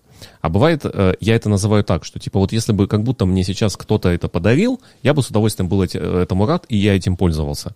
А следующая стадия — это когда я уже готов на это деньги потратить. М. Вот. А, Мотороллер пока что только в стадии, если бы мне кто-то подарил. Но следующая стадия, это, ну это, знаешь, это, грубо говоря, надо еще просто побольше покататься, понять, что это реально еще круче и так далее, и уже в какой-то момент наступит стадия, что типа я готов там купить его. Причем стоит же это абсолютно адекватных 30-50 денег. Да, то есть э, летом, э, мне кажется, на бензине можно сэкономить просто и окупить его. Ну, я вот на суперкабе гоняю, и это такое, типа, я уже в этом месяце заправлялся. То Да, есть а, да, в да, бак да. влезает максимум, я Там вливал два или четыре литра. 189 рублей. То есть это, ну, грубо говоря, бак 4 литра, но он Ага. там сколько-то минимум есть. И ты едешь, типа, такой, ну, как бы понятно, если до Ачинска едешь, он заканчивается быстро, потому что на полном газу там, а по городу катаешься, катаешься, такой, кажется, что-то он там начал попердывать, надо заправить. Потом еще полдня катаешься, ладно, поеду заправлю. Побуду, ребята, адвокатом дьявола. Нет, адвокатом ангела. Ага. Наоборот, ну, я когда ты говоришь, что, ну, типа, все, еду, все классно, я вспоминаю тебя в, э, в, этом, в августе в Пуховике, как ты ко мне приезжал, типа, на работу, потому что дуборез был жесточенный. Не, ну, дуборез, да, пух- пуховик, конечно, типа перчатки, шарф, ну, обязательно, потому что любая, даже обычная молния, она продувается, ну, Мгм. как бы, если холодно. Не, я просто намекаю, что, ну, реально, это клево. Причастный человек, я знаю, что это круто. Просто э, настолько это не всегда круто, это клево, и вот летом у нас, в принципе, в большинстве случаев, особенно Денис, вот он не обращает внимания ни на какие, ни на грязь, там, ни на дождь, типа, ну, сел, поехал, неважно, там, грязно, дождливо, да, вообще Ну пофиг. да. Он сел просто и поехал. Ну, а многим людям просто, ну, вот мне стрёмно, Стрёмно. когда холодно, когда мокро, когда ты едешь, э, доехал куда-то, ты по колено уже мокрый, короче. Ну, я, такой. но я кайфую настолько, что я, допустим, готов ехать в дождь мокрым. То есть, понятно, если меня не продувает. То есть я в рубашке не готов ехать, я замерзаю вот так вот, думаю, да, да ну нахер, типа. Я одеваю теплые вещи, там, типа, сразу там берцы, какой-нибудь штаны с начесом. Ну, то есть, Мгм. как бы готов к этому. Ну вот во- вопрос, если у тебя в голове вот эта картинка, когда у тебя закат, тепло, ты такой, там все. Это бывает, типа, ну, раза три за сезон. Не, больше. Когда катаешься, бывает часто. Ну, да. Это короткое время, которое, вот, типа, закат, ну, оно каждый день бывает полчаса. Ну Поэтому... да, соотношение, там, когда ты в это время попадешь, там, насколько много ты ездишь, у тебя было, это основное средство передвижения же, да, ну, Да. такое, вот летом стопудово, да, основное, а если у тебя есть еще, там, например, тачка, ты, ты там когда-то попал, не попал, там, ну, для стандартного среднего человека, да, надо просто, ну, в любой, типа, пог- погожий день ты берешь, Да. едешь, и там есть Ну, не- будет такого, что вот сегодня тепло, завтра будет, вот завтра я точно выкачусь. Ну, то есть, Да, ты просто Это- берешь, едешь, и... Это, это- это определенный кайф. Вот Юрец там, типа, у него прикольные были фотки, когда он лыжи крепит и едет в Бобруху с лыжами там через Сакадема в Бобровый Лог, когда еще не было четвертого моста. Он, типа, фигачит с лыжами на, перевес. И вот, ну, типа, прикольно же. Чувак на мотороллере с Академа выезжает заснеженного. У меня друзья как-то э, ездили покататься на э, BMW Z4, кажется. Мгм. Ну, которая Маленькое роуд- купе. э, маленькое купе, да, ро- ро- роудстер. Вот. И, соответственно, там сноуборды никуда не влазят, они открыли крышу, за- за- закинули их, едут такие, типа, зима, они, они едут с открытой крышей, ну, потому что сноуборды некуда положить. Это тоже, на самом деле, забавно было, Ну, прикольно. там печка же так работает, что она Да. создает этот контур, и поэтому Да, тебе да, тепло. да, поэтому нормально. Вот, а по поводу того, что э, там холодно, не холодно, грязно, не грязно, это э, я когда учился на сноуборде кататься, э, то есть, ну, прям горел вот этой всей идеей, э, там, по-моему, это был, это, это, это, это- это были новогодние праздники 2007 года, когда я просто в Боброволок каждый день ездил. Вот просто вот э, горел, хотелось, хотелось, хотелось. А сейчас уже когда так, э, ну, не то чтобы потерял интерес, но это уже такое стало, знаешь, чем-то обыденным, назовем это так. И ты такой, «По- поеду покататься, а потом смотришь, да, что-то холодно. Хотя раньше там минус 25, ой, это значит просто меньше людей будет на горе, еще лучше. А сейчас такой, ой, что-то холодно. Э, Ой, что-то поспать решил, там лишний часик. э, И, короче, я в этом сезоне еще ни разу не покатался. Вот. Природа человека. Мгм. Она такова. И Да. это, наверное, на все можно ну, распространить. А у нас, Вася, осталось только виски-кола. Виски, виски 5 озер, кола и лимон. Будешь? Да, да, давай. Лед еще есть? Более того, я скажу, что э, когда вы допьете, вы тоже будете то же самое. Так, как тебе наливать? А, А, также 2, 40, 1. два- ну, 40, ну, ну, 20, 40, бо- больша- 20. большая, маленькая и остальное это долить. Вот. Сегодня я за бармена, если вы не поняли. Типа, да. Вася меня научил. Он передал все знания, весь опыт накопленный. Это как вебинары, когда я за 15 секунд или за 15 минут научу вас, как делать все. Хотя я на самом деле не очень люблю вот эту вот историю, когда вебинары? а, не то чтобы про вебинары, а вот эта вот э, история, что типа вам не надо учить английский 5 лет или там 7 лет и так далее, вы научитесь там, записав, записавшись на какой-то курс, типа за две недели начнете говорить. или там какую-то Ну, про- какую-то профессию освоите, там, за- за- заплатите там 3000 рублей, э, с- там, посмотрите мой там марафон желаний или что-то еще, и типа у вас все будет и так далее. Это, так- это, ну, такие дешевые трюки на самом деле, и я удивлен, что многие люди в это верят. Клюют. Да. Ну, то Ну, есть... тяга вот к этой, типа, волшебной таблетке на... Да, тяга к волшебной таблетке, это абсолютно верно, потому что, как бы, а как по-другому? То есть, и самое интересное, что, э, ну, человек, который э, купился на это, э, он же, как бы, ну, понимает, что вот он там прошло, допустим, два месяца, А ничего не изменилось. а он, э, а он не выучил английский. Мгм. Вот, э, то есть он не может взять и начать на нем свободно разговаривать или еще что-то. Ему вот самому не обидно, допустим, в этой ситуации, что там. Или Что он проебал деньги? Или что проебал время и деньги?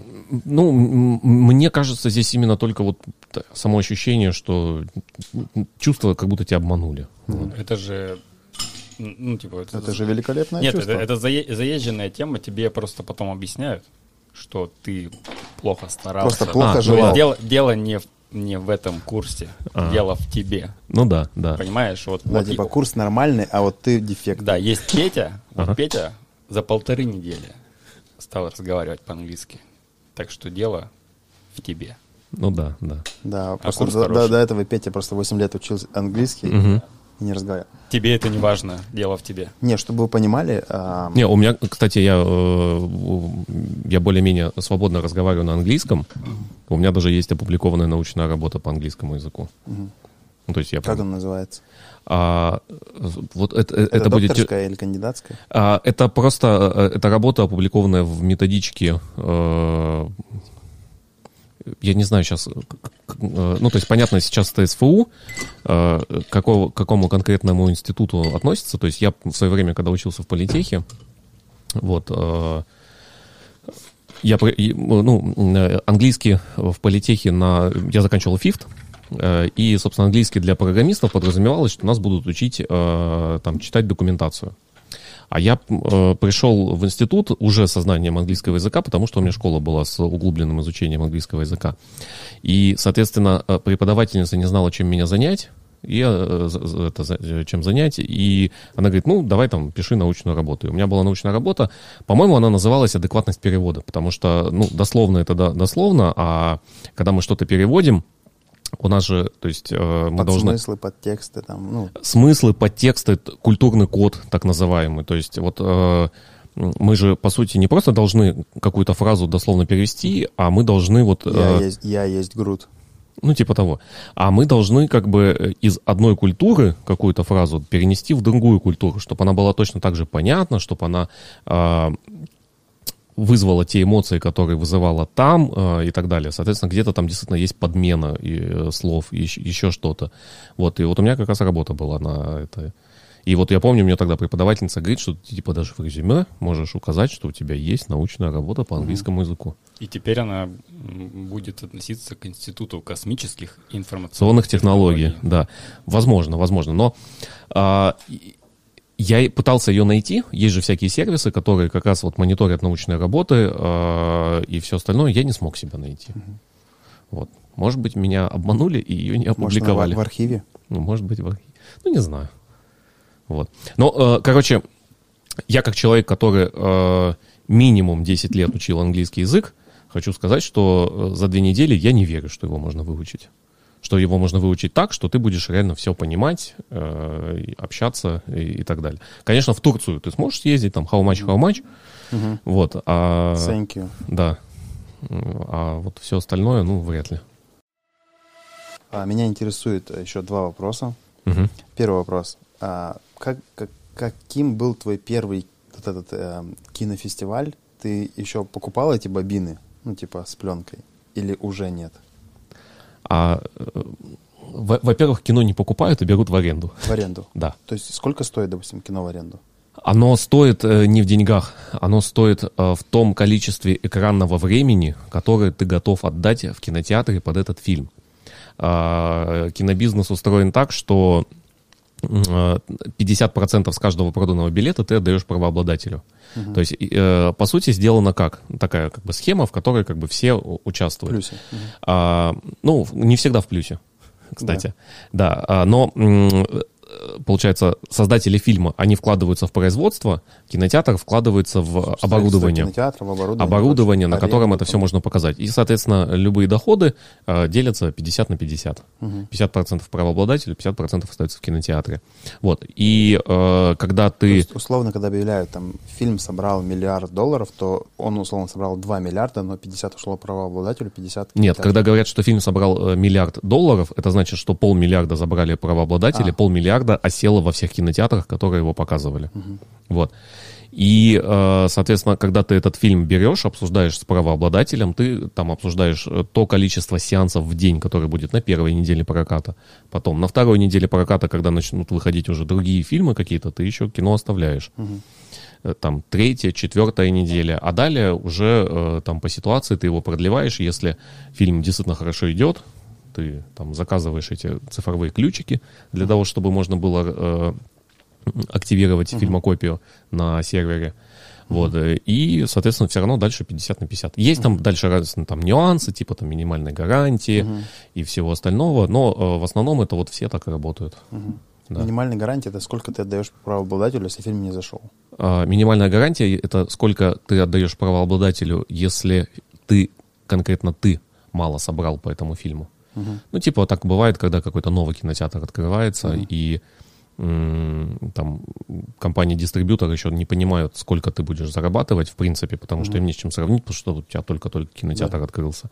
И потому они говорят, нам там нужно там столько-то там тысяч рублей, там десятков, сотен, в зависимости от фильма. Вот. Типа, если ты собрал меньше, то ты эту сумму все равно отдаешь, а если ты собрал больше, то ты как бы сумму отдаешь, а дальше 50 на 50. Мгм. Вот. В этом плане кинотеатры, они всегда как будто бы э, в позиции слабого, э, по- э, как бы перед э, правообладателями. Вот. А какой был самый дорогой такой фильм, купленный или как? Или сколько он принес? Ты Это коммерческая тайна или нет? Я сейчас просто не вспомню. Ну, примерно хотя бы. У тебя же есть какое-то общее понимание? Ты же не можешь такой, типа, «Эй, я ничего вообще не знаю, я ничего не... Ну, то есть, если коммерческая тайна, скажи, типа, я не хочу об этом говорить. А если вдруг помнишь какие-то порядки, какие-то цифры?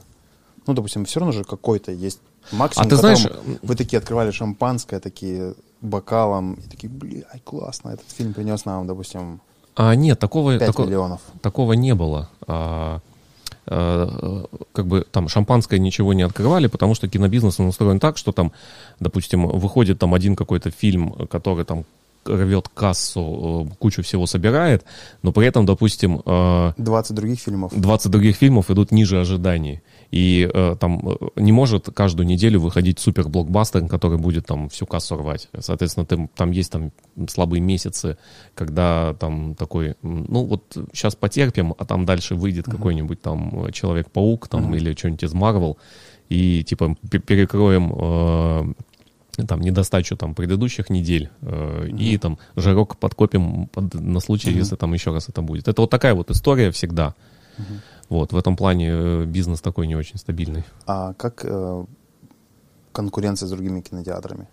Допустим, тогда же были Луч, там Пикар, что-то еще, Ну, еще, еще. я, типа, я не застал пикеру в, в профессиональном смысле, Мгм. то есть э, она уже зага- погасла. да конкуренция. э, кон- Ну, все же ездят на вот эти кинофестивали, Да, и все да. покупают права. Да. А, И в этом плане как бы ты показываешь такое же кино, которое там идет абсолютно у всех остальных.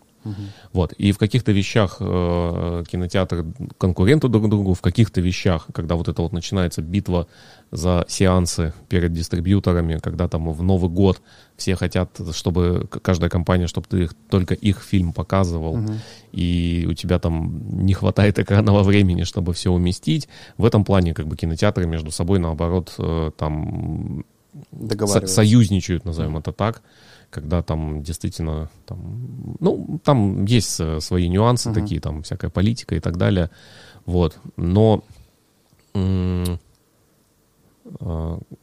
когда началась пандемия, в- выяснилось, что э, оборот всех кинотеатров в стране меньше, чем оборот Макдональдса у нас в стране. То есть, как бы, вроде как бы э, такая индустрия э, Ну, Очень зрелищ массовая, да. массовая, а с другой стороны, э, оказалось, денег не так много. Мгм. Вот, поэтому как бы э, там кинотеатры первые встревали на, ну, театры, кинотеатры первые встревали на э, э, всякие ограничения э, и так mm-hmm. далее вот во, во время пандемии, потому что считалось, что там чиновники считали, что не жалко в принципе. А, вот так даже? Да типа маленький как бы доход с кинотеатра. Ну да, что типа там ничего страшного, если вдруг там кто-то закроется или еще uh-huh. что-то. Вот. Ну а сейчас, э, э, ну я же уже, получается, с середины лета не работаю в этой индустрии, uh-huh. вот. Но насколько знаю, дела точно так же вот идут. Где-то хорошо, где-то uh-huh. плохо.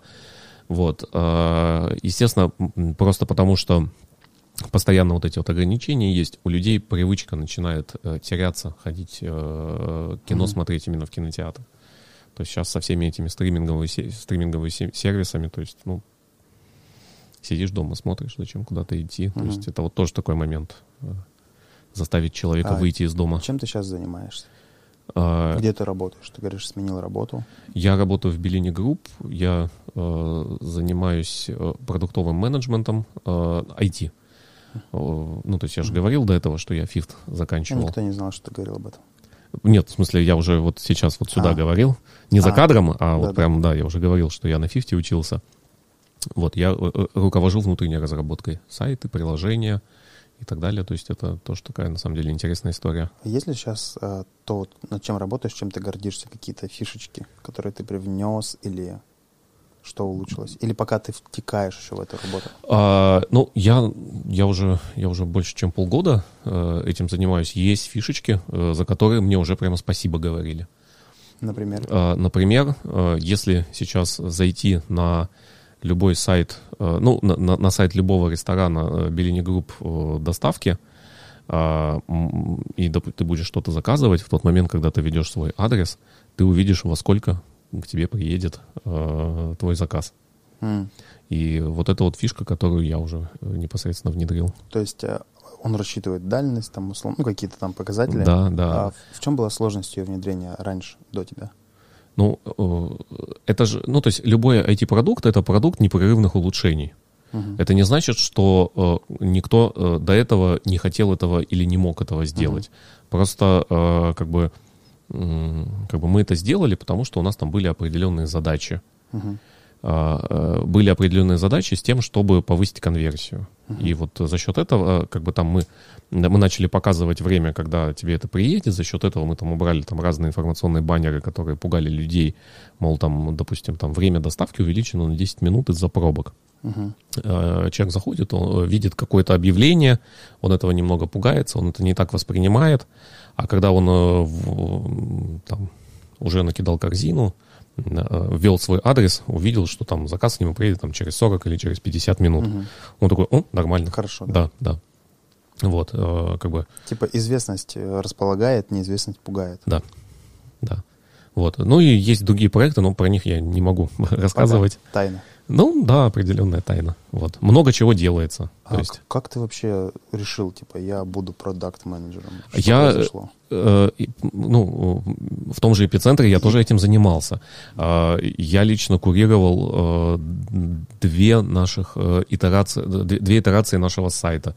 Запуск мобильного приложения.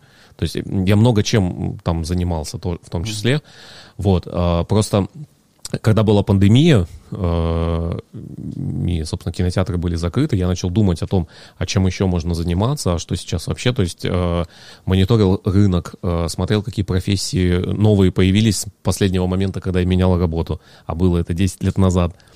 Вот, как бы понял, что вот там в принципе, я хорош в, в, менеджменте, в менеджменте проектов и в менеджменте продуктов. Вот. Э, и как бы, то есть я сейчас работаю продукт-менеджером, и, по сути, это как бы совмещает и э, менеджмент продукта, и менеджмент проектов. Потому что uh-huh. любой, любой продукт, он все равно как бы там, ну, как бы там состоит из каких-то проектов, которые его улучшают. Вот. Поэтому как бы вот я сейчас тащусь от того, чем я занимаюсь. А, вот вспомни себя. Ты во сколько пошел в институт? В 17 лет. А, вспомни вот себя 17-летним до поступления в институт. Вот ты закончил mm-hmm. школу, и ты знал, чем будешь заниматься? Ну, э, когда я Куда ты заканчивал пойдешь? школу, я уже э, в этот момент два года занимался довузовской подготовкой, и я знал, куда я буду поступать, да. А затем э, в институте, когда я учился, я понял, что вдруг я теряю интерес ко всему этому. Я пошел в графические дизайнеры. То есть я учи, продолжал учиться на То есть программиста. футболку ты сам сделал. Да, И Ме- Металлика Мациевич тоже сам сделал. да, да, да, да. То есть э, фотошопом, иллюстратором, Corel Draw э, умею пользоваться. Вот когда-то я этим деньги зарабатывал. Опять же, все это, все это пригодило, при- пригождается сейчас, потому что, э, ну, там, любой э, веб-продукт, он тоже как-то задизайнен, и Мгм.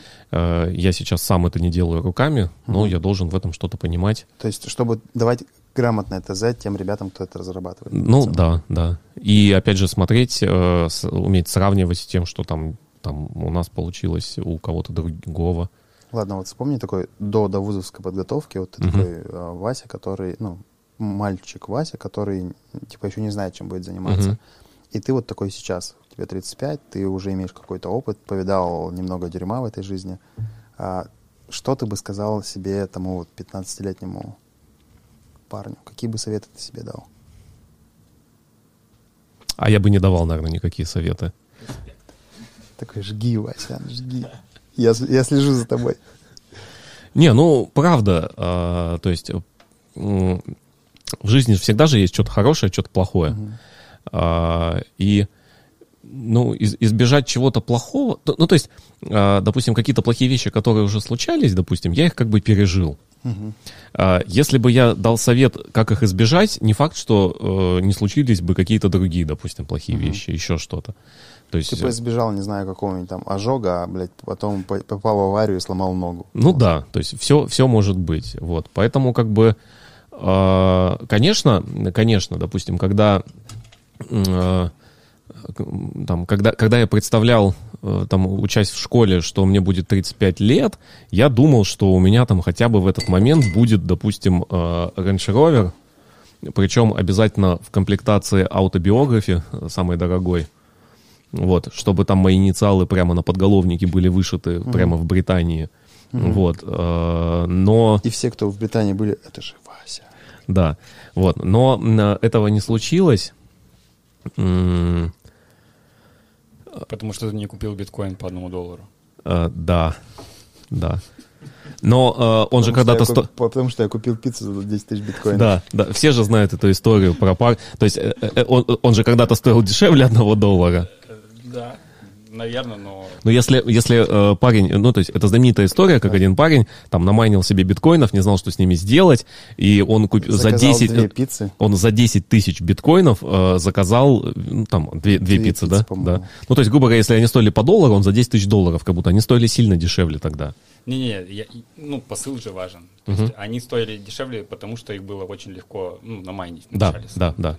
И на них спроса не было, собственно. Не зря его сравнивают с золотом, потому что, как бы, когда есть спрос и ограниченное предложение, собственно, начинает расти его цена. Вот. Тогда он был мало кому нужен, то есть э, я думаю, что в тот момент, когда это была история, ты не знаешь, в каком году она была, я не помню. А, 2007 началась? Седьмой. Да, э, ник- я думаю, что никто из здесь присутствующих не знал в 2007 Я только в году про 12-м биткоин. узнал. Вот. А У меня знал одногруппник, и я прям помню даже диалог, который мы говорили, типа, ну вот, э, вот, типа, чувак, типа, слышали там прикол, типа, сделал такую фигню, типа, ха-ха, ну, продвинутый э, друган мой, он, он про это знал, да, и он майнил тоже там, что-то намайнил, и потом винт этот куда-то потерял, в- в- сорвал, короче, потом в 2017 году, да, подорожание было конское такое первое. До 42 там, тысяч долларов. да, Ну, да, да, а, ну и да, а до этого еще тоже он там 3. Не, он там и 3, да, тысячи стоил, да, то есть довольно, довольно Когда он уже начал да. стоить какие-то нормальные деньги, все действительно начали сразу В 2000, вспоминать. там, по-моему, 2011 году он уже стоил типа 300, 300 долларов, там, что-то такое. Нет, тогда еще соточку стоил. Ну, что-то В подобное. 2012 году Да. соточку стоил. Ну, вот, поняли, да, вот и эта история была, я помню, что она была, вот когда мы в универе как раз учились, да, вот в эти Ага. годы, еще последние курсы, вот это хохма, типа, была, хохма. Ну что, типа, ага, смотри, олень. Ну, естественно, никто про это не верил, и история дальше умалчивает. Да, а сохранил бы он их, сейчас был бы миллиардером. Ну, бы, За- вот, зато- вот- нет, бы, вот- да. вот- Знал бы вот в этом- прикуп, да. Вот в этом вся суть. Есть же куча историй, когда э, тебе не по твоему уму достались деньги, ты купил себе Land Cruiser и в столб въехал на нем. Мгм. Ну, типа, то есть это, это из той же серии, что дать себе совет о чем-нибудь. В принципе, деньги, они ну, тоже могли такое влияние оказать. И Ну ты- да, Ну, то есть г- глупо это обсуждать. Ну, да, вот так да, скажем. да. Поэтому э, респект за то, что ты сказал, что ну, не дал бы себе совет. Тебе прямо это что- кайфанул от этого ответа. Ну, пов- повторил, да, мысль в голове, потому что действительно это бессмысленно. И это, на самом деле, это рвет башку реально. Потому Мгм. что ты, ну, нет вообще никакого смысла что-то обсуждать и бы. Да, словом это, это на самом деле это к вопросу о том, что как будто бы если бы ты вернулся и что-то поменял, как будто бы ты жалеешь о том, что у тебя сейчас что-то происходит. А если ты о чем-то жалеешь, то а, а, это, это значит ты как будто бы несчастлив. Да. Это, э, ну, как бы... Да, как раз хотел с другой стороны зайти вот через этот вот жалеешь о том, что ты сделал. Точнее, Да. что ты не сделал. Конечно, конечно, есть вещи, которые там можно было бы не делать, допустим. Ну, как бы сделал и сделал, это тоже опыт. Мгм. Вот. э, Есть интересные вот эти жизненные истории. типа, Просто, просто э, когда проходит время какое-то, даже какую-то плохую вещь вспоминаешь, а, и ты все равно это наша память же так устроена, что мы плохое быстрее забываем, а вот хорошее а, оставляем. И э, это вот тоже такой момент, почему некоторые люди, там, допустим, расстаются с кем-то и возвращаются к своим бывшим. Потому что э, проходит время, э, забываются какие-то гадости, плохие вещи, и вроде как бы помнится, что там кто-то был Вроде счастлив, было было, неплохо. хорошо, было неплохо, и делают эту ошибку. Э, я, э, я как человек, ко- который однажды возвращался к бывшей девушке, на личном опыте знаю, что это плохо. Не делайте этого. И, и все, и, все- и все такие тут, ага, Да, ага. да, не делайте Да. этого, это Причем плохо. мне в свое время даже говорили, типа, не делай этого. Я такой, да ладно, типа, это у вас все, я-то особенный. Это по-другому у меня Да, всё у меня все будет по-другому, и, и по-другому не бывает. Да. А какие бы три совета ты дал бы Гашану, который сидит на диване, э, или какие-нибудь три предложения на сегодня? И Ну или на будущее? Именно Гашану? Да? А, вот я, я был, не, был не готов к этому вопросу. Я тоже. Да. а, Гашан тоже был не готов. я, я советую Гоше выпить с нами. Гоша, ты придешь к нам выпить? Я бегу. Давай. Вот. А, Да блин, странно что-то человеку советовать. Гоша на самом деле умный взрослый человек. А, Тоже на самом деле косячит иногда, но э, умный взрослый человек, он сам э, разберется, что ему делать. Вот это вот советы давать, Мгм. это... Это участь старперов. это, это- это- Старперы дают советы бесполезные, бесполезные, но зато бесплатные. А, Ну да, но с другой стороны, вот почему сейчас стало так много психологов всяких и так далее. Я не беру людей, э, которые а, С там, которые с образованием и так далее. Я беру вот тех, кто там коучем сам себя назвал, еще что-то. А, потому что давать советы и как будто бы решать чужие проблемы, это сильно легче, чем решать свои собственные. Потому что э, в тот момент, когда ты кому-то что-то советуешь, не факт, что ты бы сам это делал. Тебе не нужно это делать. Ты просто вот что-то посоветовал, ты даже не несешь ответственность за то, что... Потому что если будет что-то хорошее, как бы ты молодец, ты посоветовал. Если будет что-то плохое, ну, ты же сам взрослый, зачем ты там... Это... И вот этот момент, когда ты вроде как бы... э, э, как бы среди психологов очень много несчастливых людей, несчастных. Э, Они идут туда, как будто бы решить свои проблемы, но да, э, и за счет решения проблем других они как будто бы делают свою жизнь лучше. Вот. А хотя, как бы сами по себе, э, они не следуют вот этим вот учениям, вещам, по которым они говорят, вот это вот там возьми, там сделай и так далее. То есть они говорят, как делать, но не делают. Это примерно как, знаешь, э, э, шутка есть известная, когда два коуча по продажам встречаются, один говорит, типа, как э, увеличить продажи, другой говорит, могу рассказать, как увеличить продажи. Он говорит, я сам могу рассказать, как увеличить, но как их увеличить, Э, реально. Вот та же самая история. Поэтому э, Гоша с нами выпьет, а советы это пусть за кадром останется. Хорошо. А, ты смотрел дофига фильмов. А, ты смотрел ли такой... Смотрел ли ты такой фильм «Человек с Земли»? Нет.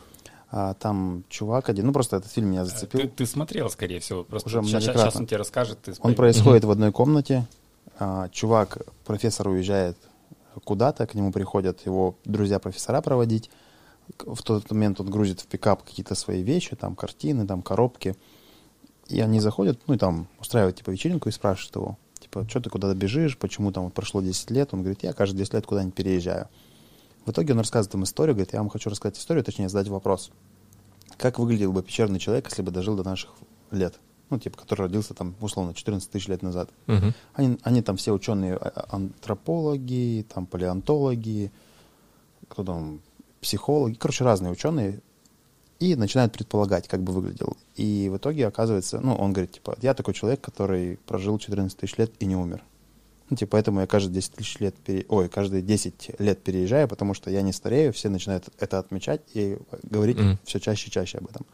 Я там отращиваю бороду, переезжаю в другой регион, там, ну, то есть, не смотрел такой фильм. Нет. Просто хотел с тобой Охренеть обсудить. вообще, чувак. Нет, не смотрел. Но э, это немножко похоже на, как он, «Век Аделин», э, фильм, где э, женщина не старела, и тоже она там пережила там уже там своих детей, и там переезжала э, и так далее. То есть э, Надо будет посмотреть как раз. это, это, это, это, знаешь, это можно отдельную тему обсуждать, типа вот там хотел бы жить вечно, чтобы делал там и так далее. Здесь э, рассматривается не техническая, да, не повествовательная история, а философская больше. То Мне есть, понравилось ну, очень. что, что вообще, про- как это, типа, и люди там переживают э, эмоции, там тоже эти восприятия, да, там интерес, кто-то, э, ну, с этой точки зрения полезно. Не, то, что там ты какой-то попаданец, да, и как ты там выживаешь, если вдруг ты можешь жить вечно, там, Мгм. да, не показываются там твои отрезки, а именно чувак рассказывает, а люди задают вопросы, и, ну, и пытаются там как-то вот все это срастить, короче. И, Мгм. ну, типа, не, не техническая часть, а именно больше философская такая, повествовательная. Я думаю, на этом мы можем закончить и пойти тусить. Да, давайте, так и сделаем. все, давайте. Да. Следите, следите за нами дальше в сторис в Инстаграме. Да, да. Что у нас будет Не дальше? пропускайте, да. Ну. Обычно, когда я пьяный, я пощу много всякого дерьма, которое на утро стыдно, но удалять уже поздно. Там, Оно само через сутки удалится. там было потом. куча просмотров, да, смысл удалять, типа, показывать, что было действительно стыдно. Ну, как будто так было задумано, да, Гош?